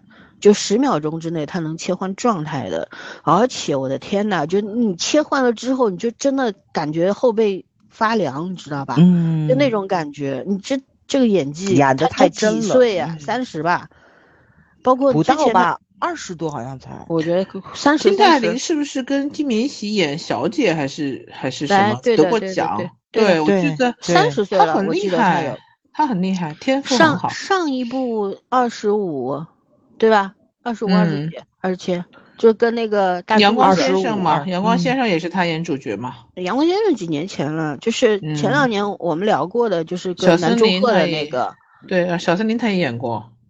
啊，嗯，像那个二十五里边，她演那个女运动员，对吧？也算是嗯十几岁演到她九20多零年，的，她很小，对，那不就就他快拿那三十了吗个他拿那？个奖的时候她就很小嘛，当时就是就说嗯那个被盛赞嘛，被什么韩国媒体又盛赞了一通。大哥，现在九零年，现在几几年？九零年三十多了呀，对啊，你们会做嗯算术吗？还小个屁！是啊，就我还以为他二十多呢，我以为30他多了他他拿啊奖的时候是二十多，那个时候就是少算是年少成名嘛，因为长得个奖还蛮重要的。他长得这张脸，其实是嗯就是说几岁都行，我觉得就是，很幼态，可塑性很强。他在那个二十五那部剧里边儿，他后面演那个中年的妈妈的时候，你会觉得她老吗？或者说她演三十岁左右的那个成熟女性的时候，她她你整个感觉就是，也是她十几岁的时候也是她，就她能够拿捏到各个年龄层的那种表展现不同的那个特质嘛，年龄年不同嗯年龄层的特质，就很厉害。我觉得这个太会动，就是很有脑子的一个人，很有脑子的一个演员。演戏的时候，他琢磨的太透了，吧那些角色，嗯，是吧？然后金湘琪还是个小孩儿，我觉得，小妹妹，但但嗯是也是很有潜力的。所以我觉得韩韩国就比韩剧比我们就不说韩剧，就是韩国的演艺圈比我们先进在哪里？就是我们曾经也有这个东西，就是我们不是只看脸的，对，我们给很多很多人机会，不同，你嗯长得漂亮的有饭吃，长得不漂亮也有饭吃。你可以，你可以靠力量，你可以靠演技。然后像王王宝强这样子，就是他就是一个草根，从一个对吧，一个嗯小小小的群演，一步步走到今天。那你放到现在，我觉得王宝强是没有出路的，因为已经我们这个路已经关掉了，关死掉了。然后，但是韩国现在还是很开放的，在这一方面，就是他在甄选这些人，就演员的这这条路上，他们大门敞开的那种感觉。对，啊就各种各种长相、各种年龄，包括他们吸纳剧本，都是民间会每年展开一些编剧的选拔赛之类的。就是你你只要你写得好，我们就会投钱去给你拍，对吧？之前我们看那个《棒球嗯先生》，不就是哪个台没有拍，然后被另一个台 NBC 买过去还是什么的拍了以后，不是火了吗？对吧？对，那个、那个、那个剧本好像是个男的编剧，男的一个人写的。你包括我们很喜欢的一些法律讲法律的、法庭的，那都是现役或者已经退役的法官或者检察官写的。就是人家有不同的来源，广开言路那种感觉。只要你有嗯本事，你就有机会拿到资源，能够一战成名。但是我们现在就是。你包括虽然大家都很诟病说选秀这个倒倒牛奶呀、刷票啊什么的，但是我们直接把这些东西给一关掉了。我觉得其实真的里边就没有人才嘛，我觉得里面人才挺多的，但是你把这条路关死了之后，他们往上走的机会就没有了。对，没有通道，对吧？没必要一刀切吧。就是对他会，他这个存在，我们要想想的是为什么他会走向了一个不好的方向，我们能不能去改变它，而不是说哦，我们不允许它存在，它好像就就真的消失了。不会，因为这种现象的形成，它是有很多的环境因素造成的。你你关掉了这这个选秀这个项目，但是这种环境因素就消失了吗？没有啊，它会在另外一个地方冒出来，同样是坏的，同样是是是会把大家领引领向一个糟糕的地步的。但是我们不会会去解决根源上的事情，就头疼一屁股这件事情是让人无法忍受的，嗯，对吧？但我觉得嗯日韩，大家都是东亚国家，但是日韩是在这方面做的比我们好的地方，嗯，对。真的。还有就是刚刚，嗯、老三不也聊了吗？就是聊了那个就是那个那叫什么来着？就是那个杨洋那部救火的片子，对吧？就是讲了好多就是烟火，嗯对对爱情里面很复杂的东西。大家接受不了。对，没错没错。就其实我们为什么就这么喜欢看韩剧，就是因为它细腻嘛，它就是把那个感情给你拆解开了，然后演员非常精准的表达出来了，包括老少恋。对吧？就是嗯咱们黄昏恋，咱不能说老少恋，就是爱情会发生在老年人的身上。老年人不见得爱上那个人跟他是同龄的，有可能是忘年交似的，比他小很多。就有这种，就是那个谁，李瑶媛，呃，刚出道时演了一部片子叫《蓝雾》，不就是讲的就是那个爱上了一个爸爸辈儿的这么一个爱情故事吗？包括咱们看的那个 TVB 的片子，那个叫什么来着？叫《珠光宝气》，对吧？嗯还有就是梁凤仪写了非常多的那个嗯商业类的小说，好多都是大富豪娶了一个年轻的姑娘。就这种东西，就是你怎么把这种复杂的、年龄差非常大、财富地位也非常差距大的这个爱情展现出来，它的痛苦是什么？你得。非常明白的刻画出来，因为爱情不可能只有快乐嘛。我觉得咱现在最主要的问题就是咱们的偶像剧只有甜宠，只有甜，只有宠，就没有痛苦。就是模式化，讲好听点叫嗯标准化，难听点就叫模式化。就是呃所有的东西只有这一个框，你往里边装就行了。就你嗯不需要动脑子，写的人不用动脑子，看的人更不用动脑子，长期下去就都麻木掉了，就没有嗯想象力，没有创造力，对吧？就越来越懒，然后就没有好东西出来了呀。等出来好东西的时候看不懂了呀。你包括现在最近播的那个《消失的十一层》，就是那个潘粤明的新剧，爱奇艺的，嗯挺好看的。但是你去看看弹幕，你真的觉得泄气，你知道不？他们都看不懂是吗？就好多人看不懂，也不是说全，可能看得懂的人都懒得发弹幕，弹幕就关掉了，就不看。我是会嗯看到一些精彩的镜头的时候，我是通常是关掉的。看到一些精彩的片段，就是爆点出来的时候，我就会特地打开弹幕看看弹幕说什么。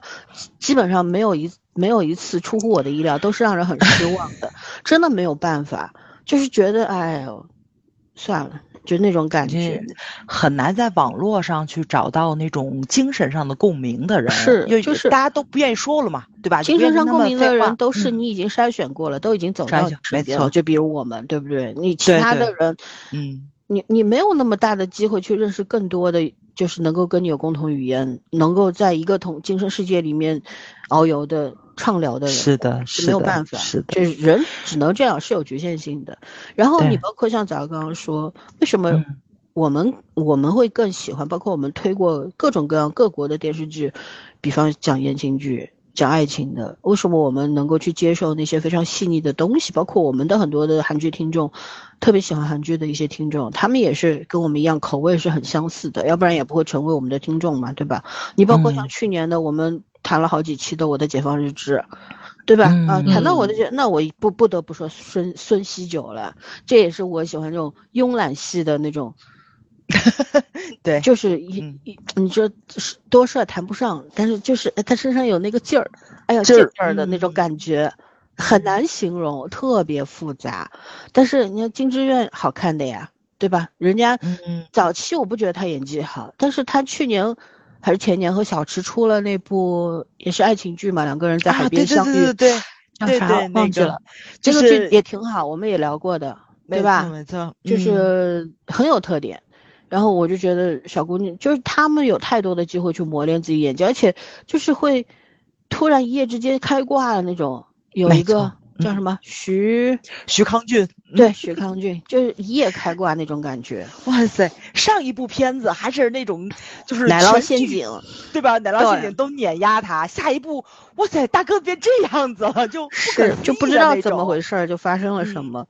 然后你像《解放日志》里边的李明基，我们确实也喜欢的，嗯，对吧？李艾嗯我就很喜欢，就是演姐姐的那个，就不死不活嗯的那个，她经常演 演三婶奶奶的嘛，鬼怪里边对她那个长相就是我觉得狐系美特像别对像一只狐狸，狐狸就是嗯很有妖娆的感觉。然后但是那个眼神又非常的冷，我觉得她天生眼神很冷，但是她眼神暖起来的时候就又很舒服，就是就又是一个谈不上标志的美人儿，但是她的那种嗯美有又是另外一种摄你心魄的那种美，就是对可能是我们这儿她她也不是个锥子脸，也不是个对吧骗纸纸片腰呃纸片人那种形象，所以可能我们的广大观众接受不了她这种类型的，大家更喜欢去看那种我你看我们到现在为止，女演员稍微就是在剧中稍微有一点点。比方有点小肚子呀、或者说稍微有点壮，人就哎呀这么胖，凭什么啊，对，对凭什么被嗯爱呀？男人瞎了眼才会选你这样子的呀。但是你知道吗？就今天我还跟圈圈发了一个视频，就是人家欧美的那个嗯橄榄对球、女子橄榄嗯球、就是很女子腰旗健康的比赛，我就说我说嗯人家人别国的女生都壮如牛啊，我们还在要嗯求白又瘦啊！我的天呐，就真打起来的时候，就不是人家的对手，好不好？对，就我们什么时候才能想强调力量美也是美呢？就咱们的女明星已经八十五斤都叫微胖了，然后八十五斤还要逐帧的去瘦你脸，你就说你去服装店，你你 L 码是给谁穿的吧？他们甚至有些就没有 L 码，只有均码。我今天看到一个人说，为什么现在的这个古装戏很难见到凤钗了嘛？是因为现在的锥子脸根本撑不起来凤钗的那个对大气。没错，嗯，就是那个唐装，你知道吧？对就是那个。就是唐，咱咱不说他们把衣服穿上那唐装，是脸上画的那个唐装。你特别瘦的话，你都画不了桃好郝花妆雷就说我们那代女明星没有几个瘦子，啊。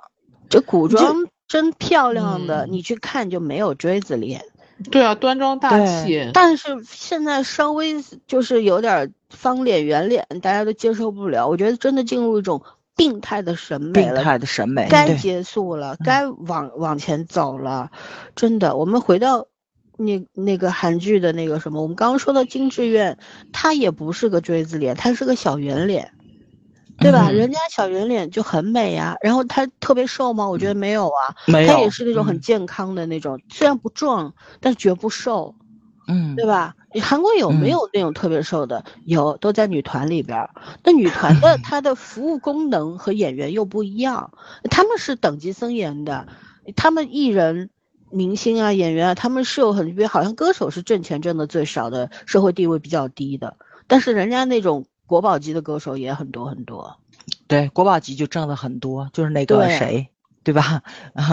嗯，很多很多，就是唱 OST 的太多了，有很多我们已经不熟悉了。我我最近看的那个韩剧里边，突然谁他跳出来唱一首歌，然后弹幕里边在说啊，这个人是谁？这这这人是谁呀、我怎么不知道？就那种感觉，就出来的嘛。但是嗓音也很漂亮，像我、嗯我对唱 OST 的这种专家。专 专程诗经，程诗专经，不是专属演 艺呃歌手，我觉得我还停留在金俊秀那个那个时候，你知道吗？好，你比我还古老。对啊，再往后的就我已经没有太那个什么了。我印象中都特别多的程诗经，是唱的非常非常的多。还有就是那个谁，就是那个，啊、前些日子还上综艺了，就是他们还在济州岛自己家那别墅开民宿，那那那叫什么来着？李什么？那个女的，哎呀，想不起来，这脑子真是。李孝利，啊，对，李孝利，李孝利，对对对，对，李孝利属于很有钱的嘛，对吧？啊，嗯嗯，就是对，纯歌手，他们有的挣的还挺多的。我觉得最主要就是爱豆挣的少，主培培养他们也不容易嘛，对吧？所以跑跑通告的钱又不多，所以他们手里的存货是比较少又比较辛苦的。韩国是挺卷的，这个得承认，嗯，但是嗯卷的后果就是观众是挺幸福的，就是你能接触到的优秀的那个作品、优秀的人就非常非常的多。就是观众的眼界提高了吧，就会嗯提出更高的要求，然后你这边要求高了，人家就就不得不继续上进，继续去修炼自己，嗯成为符合观众要求的那种演员、歌手、艺人等等。那这样子不就是一个正循环吗？良好的循环吗？对吧？你嗯观众就无所谓了，他们演的一泡屎，然后你还在给他们想出这各种滑稽的理由给他们辩解，你这是爱吗？我觉得这是伤害，就是你伤害的不仅仅是这个演员本身，因为路人不会买账的，而真正庞大的这个这怎么说？他们他们的这个赚钱的来源是路人盘，而不是你的粉丝盘，对吧？这个就本末倒置了嘛。然后，当当他们有一天被抛弃的时候，对吧？他们是被伤害那个人吧？然后更多的是你伤害了整个风气啊，大家就就开始我人家往上卷，我们往下卷，怎么办呢？回到说韩剧里边，还有就是，我觉得有有几个人不得不提的，就是《Melo 体质》里边的千羽熙，然后嗯，还有一个叫什么？全于冰，全啊，是全宇彬，全宇个。彬对吧？对。还有韩智恩、嗯。这三位演员，我都好喜欢的。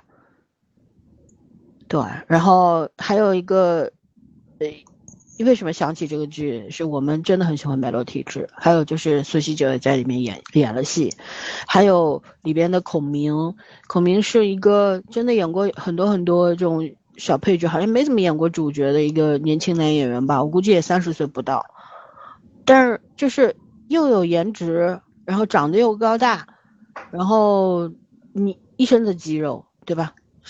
很好看，然后演技也是拿得出手的，就是人家的基本盘就是这个样子，人家对。演艺圈的基本盘就是像孔明这种演员，可能就是铺底的那种、垫底的那种，嗯，但是人家在他以上的，你你可以真的说一个晚上，你都说不完，对吧？你像南对柱赫这种都在进步，哎，一个模特出身的，嗯，长得是真好看，没办法，要啥有啥。但是从最初他这种演技非常的生涩，到现在我觉得也是，你包括二十五里边，我真的很喜欢他演的戏，我觉得他进步好大呀。嗯，就是人家为什么长成这样还在努力呢？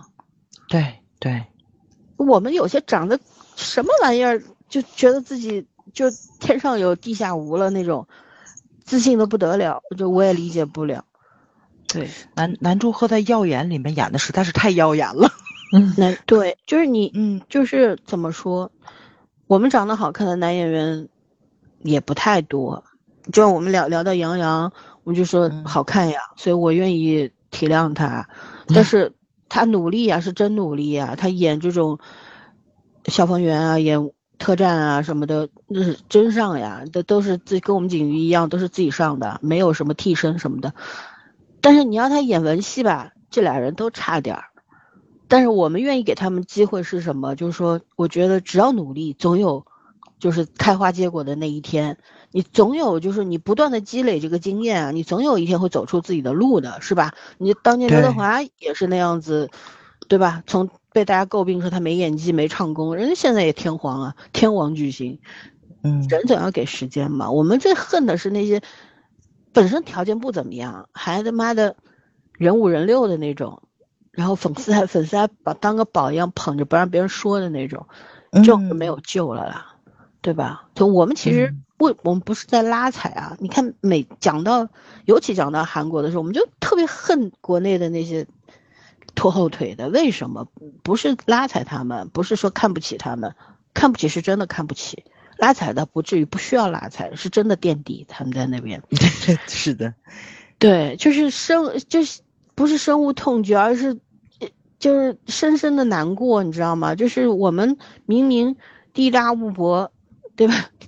人杰地灵，我们怎么就跟就中国男足一样，就选不出一支能够打败日韩的这个演艺圈队伍呢？就尤其年轻这一代，真的让我们太难过了。嗯。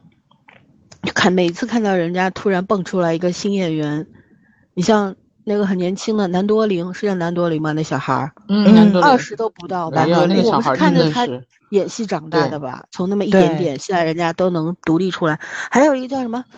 那个演那个跟 IU 演那个那个呃是就是那个鬼片的初恋那个是吗？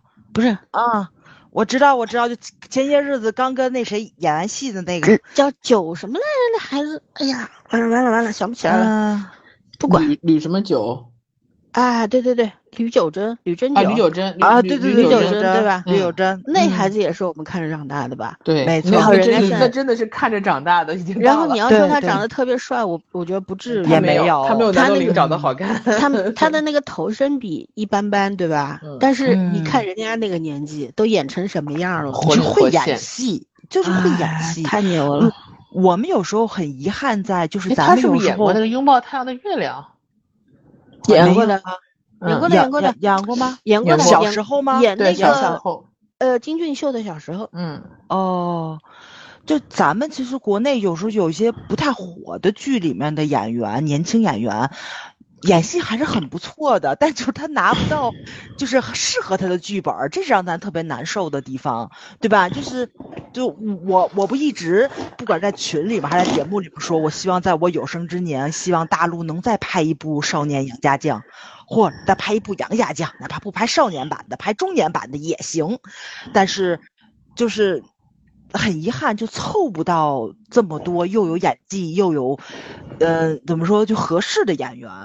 咱现在就是拍打戏，我我我那天就看了看吧，就是大家去夸了夸，就好多打戏非常好的这些年轻人，我就看他那个镜头切来切去，我就觉得这就不叫好对，就没有一个完整的打的过程。镜头，没错。我这两天这么巧就在看《少年杨家将》，嗯我说实话，因为很多很多年前看的嘛，它是零四年的片子还是零几年？。对，然后呃，两千年出头，嗯，对当当年就是彭于晏、胡歌还都很年轻很年轻的，对吧？嗯嗯嗯，然后就是说我其其实只当年给我印象最深的就是，呃，杨七郎壮烈牺牲的那个万箭嗯穿心那个镜头，然后胡彦斌那首嗯歌一出来，天呐，哭死了。啊，不行了，嗯，对，然后后来我现在再去重温的时候啊，我就觉得，嗯，这个剧啊其实挺啰嗦的，就是它就是很。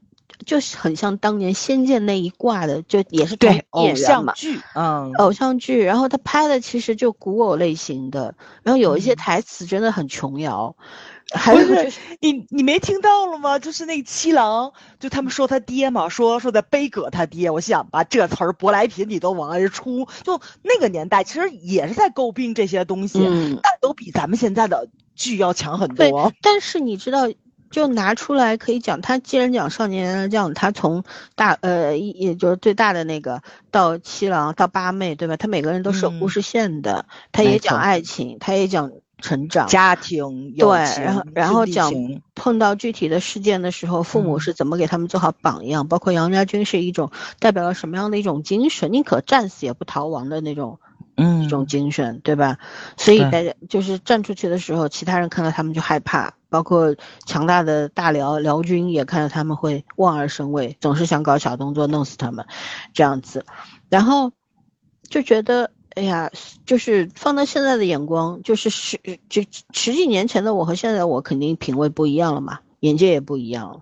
但是嗯我仍然觉得这个就是可以看的，没错，就是真的是包括配乐，它有很多的那个 OST 出来，其实到现在还是很好听，很好听。嗯，就就是很奇怪的是，当年他们都是用原声的嘛，你包括胡歌明明是一个 上海演员，他普通话很好，但是当时讲话居然有一些港台腔在里面，就感觉当时整嗯。个这种、对他们他们玩的太好了，他他们特别熟，所以不是会互他相影响。他们很多的演员都是这样子的，就是他，嗯，因为它里面有台湾演员，有香港演员，没错没错，对，然后有大陆演嗯。员，然后就就是嗯大家有些是用粤语或者是台湾台湾口音台普来讲台词的嘛，就会加入嗯。很多的语气词，然后到后期配音的时候，就比方说香港港剧很喜欢一个那个，呃、什么。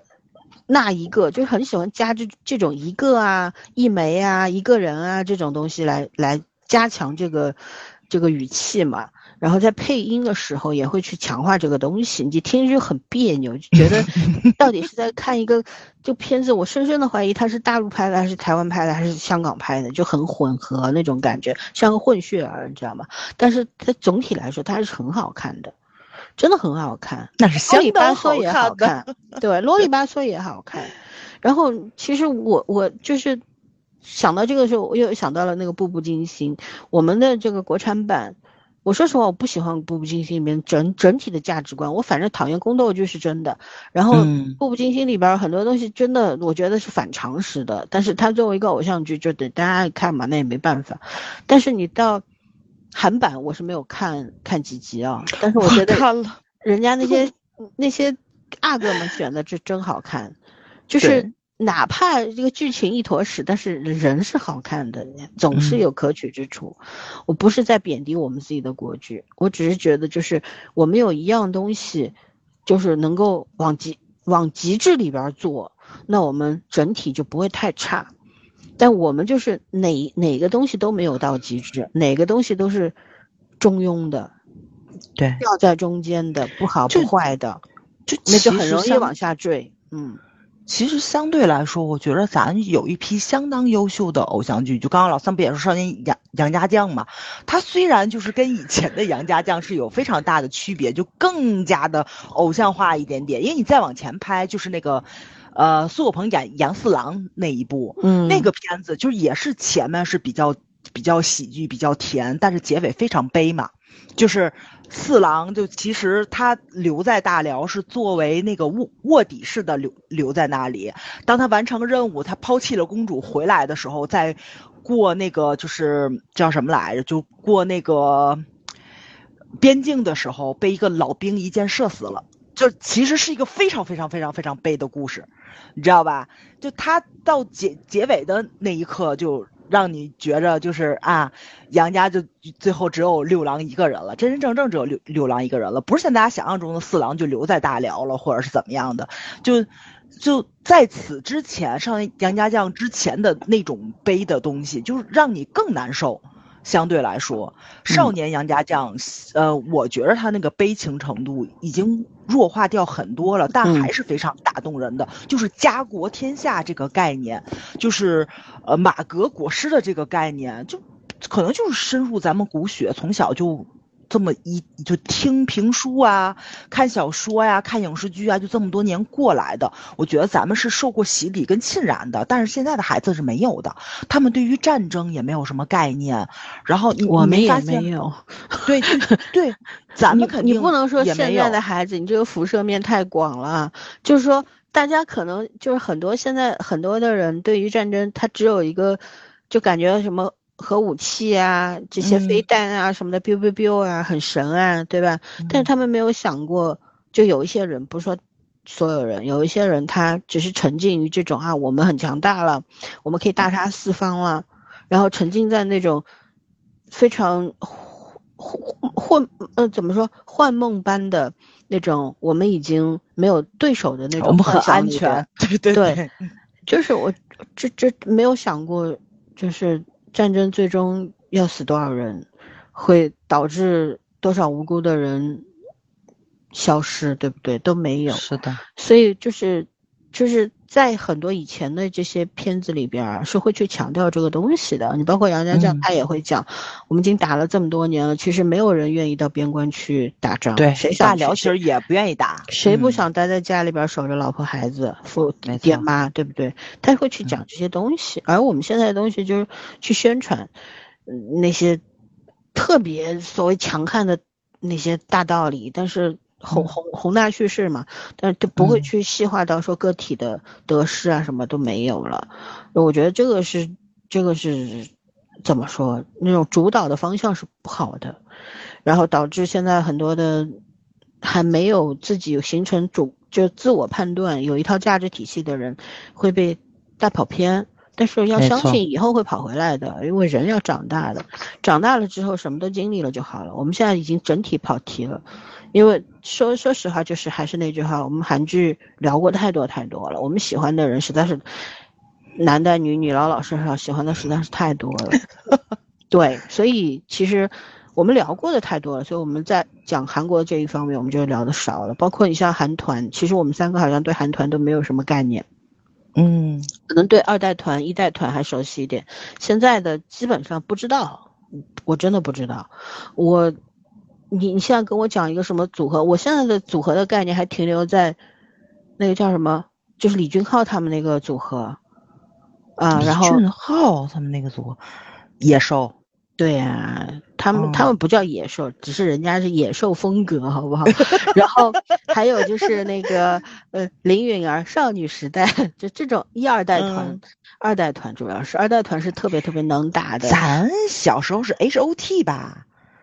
我我 H O T 的时代我没参与，我不知道那个是初代团了吧，对吧？你像那嗯个神比较古老话呀、了东方神嗯起啊，是属于是一代的。嗯，对。然后你到现在的话，我觉得已经我一无所知。你现在跟我讲什么团什么团，我只能眼睁睁的看着你，我不知道。然后有时候在抖音上啊或者 B 站刷到一些新的这种艺人，像中国过去很多这些在那边做爱都做的还挺好的哎，但是我都不知道分不清他是中国人还是韩国人，然后要看评论区，人家给你科普说啊这个是中国过去的，他叫什么名字，然后怎样怎样，然后再去。反正我到现在都不太清楚韩团在表演的时候那种队形变化呀，包括他们什么全开麦啊、半开麦啊，什么呃负责这个是就比方说领呃主舞啊什么的，他们是不开麦的、不唱的等等，就分工很明确啊什么的，就是这个呃这个怎么说？K-pop 文化其实对我来说是没有什么影响。嗯、我我可我们的注意力其实还是在韩剧、韩影方向的，对吧？韩团其实知道的真的很少很少。然后韩国歌手的话呢，就是以前看过一些韩国的选秀，有一个人不得不提嘛，郑智薰嘛，对吧？瑞是是是我喜欢的这个很多很多年的一个歌手舞者，也是个演员。然后你让我随口去讲一些特别有名的，我真的也讲不出来，可能只能说出是叫白智英吗？OST 嗯，白女王。智英对，对吧？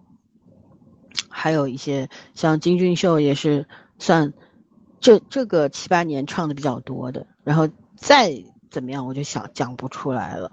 所以呢，熟悉说韩团的韩国歌手的听众也是给我们可以给我们补充和推荐的啊，不要来诟病说我哎你们知道的不多，因为我们今天主要聊的是我们喜欢的那些人，而不是给大家去做综合的复盘，说韩国有哪些艺人，大家一定要搞清楚这两个概念是不一样的。就是说你不喜欢、你不关注的东西，我们就不聊了，对吧？呃，那关于这个韩国的，你们还有什么要补充的吗？没啥了。我觉得咱平常就主要聊韩剧，基真没本上都聊差不多了嗯，对呀、就是，呃，反正以后还是会，我觉得韩剧出好作品，我们会继续讲的。然后最近的话，后面我们聊欧美片，我就是头大，我想记那些名字，我脑壳都疼了，你知道吧？我我觉得就是你如果英文英文念的话，也可能会被人说啊，那是你们就很多主播中中文里边有时候夹一两个英文单词会被骂，然后我们到我有时候想啊，你要用英文念那个名字呢，人家有些人可能会挑刺儿，然后你用中文说呢，说一长串，说起来又很别扭，就很奇怪，所以我还不知道下一期我们要怎么聊。对，那我们这一期，嗯，你说 我说后面就真的是平均三米黑料的人了。是，那就主主要靠你们了啊！我对这些欧美的八卦，我实在是一点儿不知道，我只是喜欢了一一部分的演员而已。然后欧美歌手的话，可能更多，欧美歌手我喜欢挺多的，我从小听到大的嘛，对吧？我们那个时候其实听欧美的歌手歌这个歌曲听的是真的很多的，而且流行音乐其实也不是从我们这儿发源过去的，是从西方过来的，所以我们受到的影响其实就是也是在我们年少的时候建立的。然后演员方面的话呢，那就是我觉得一期不知道能不能说完，是再说吧，到时候再说吧，好吧，那我们今天就到这儿吧，嗯，拜。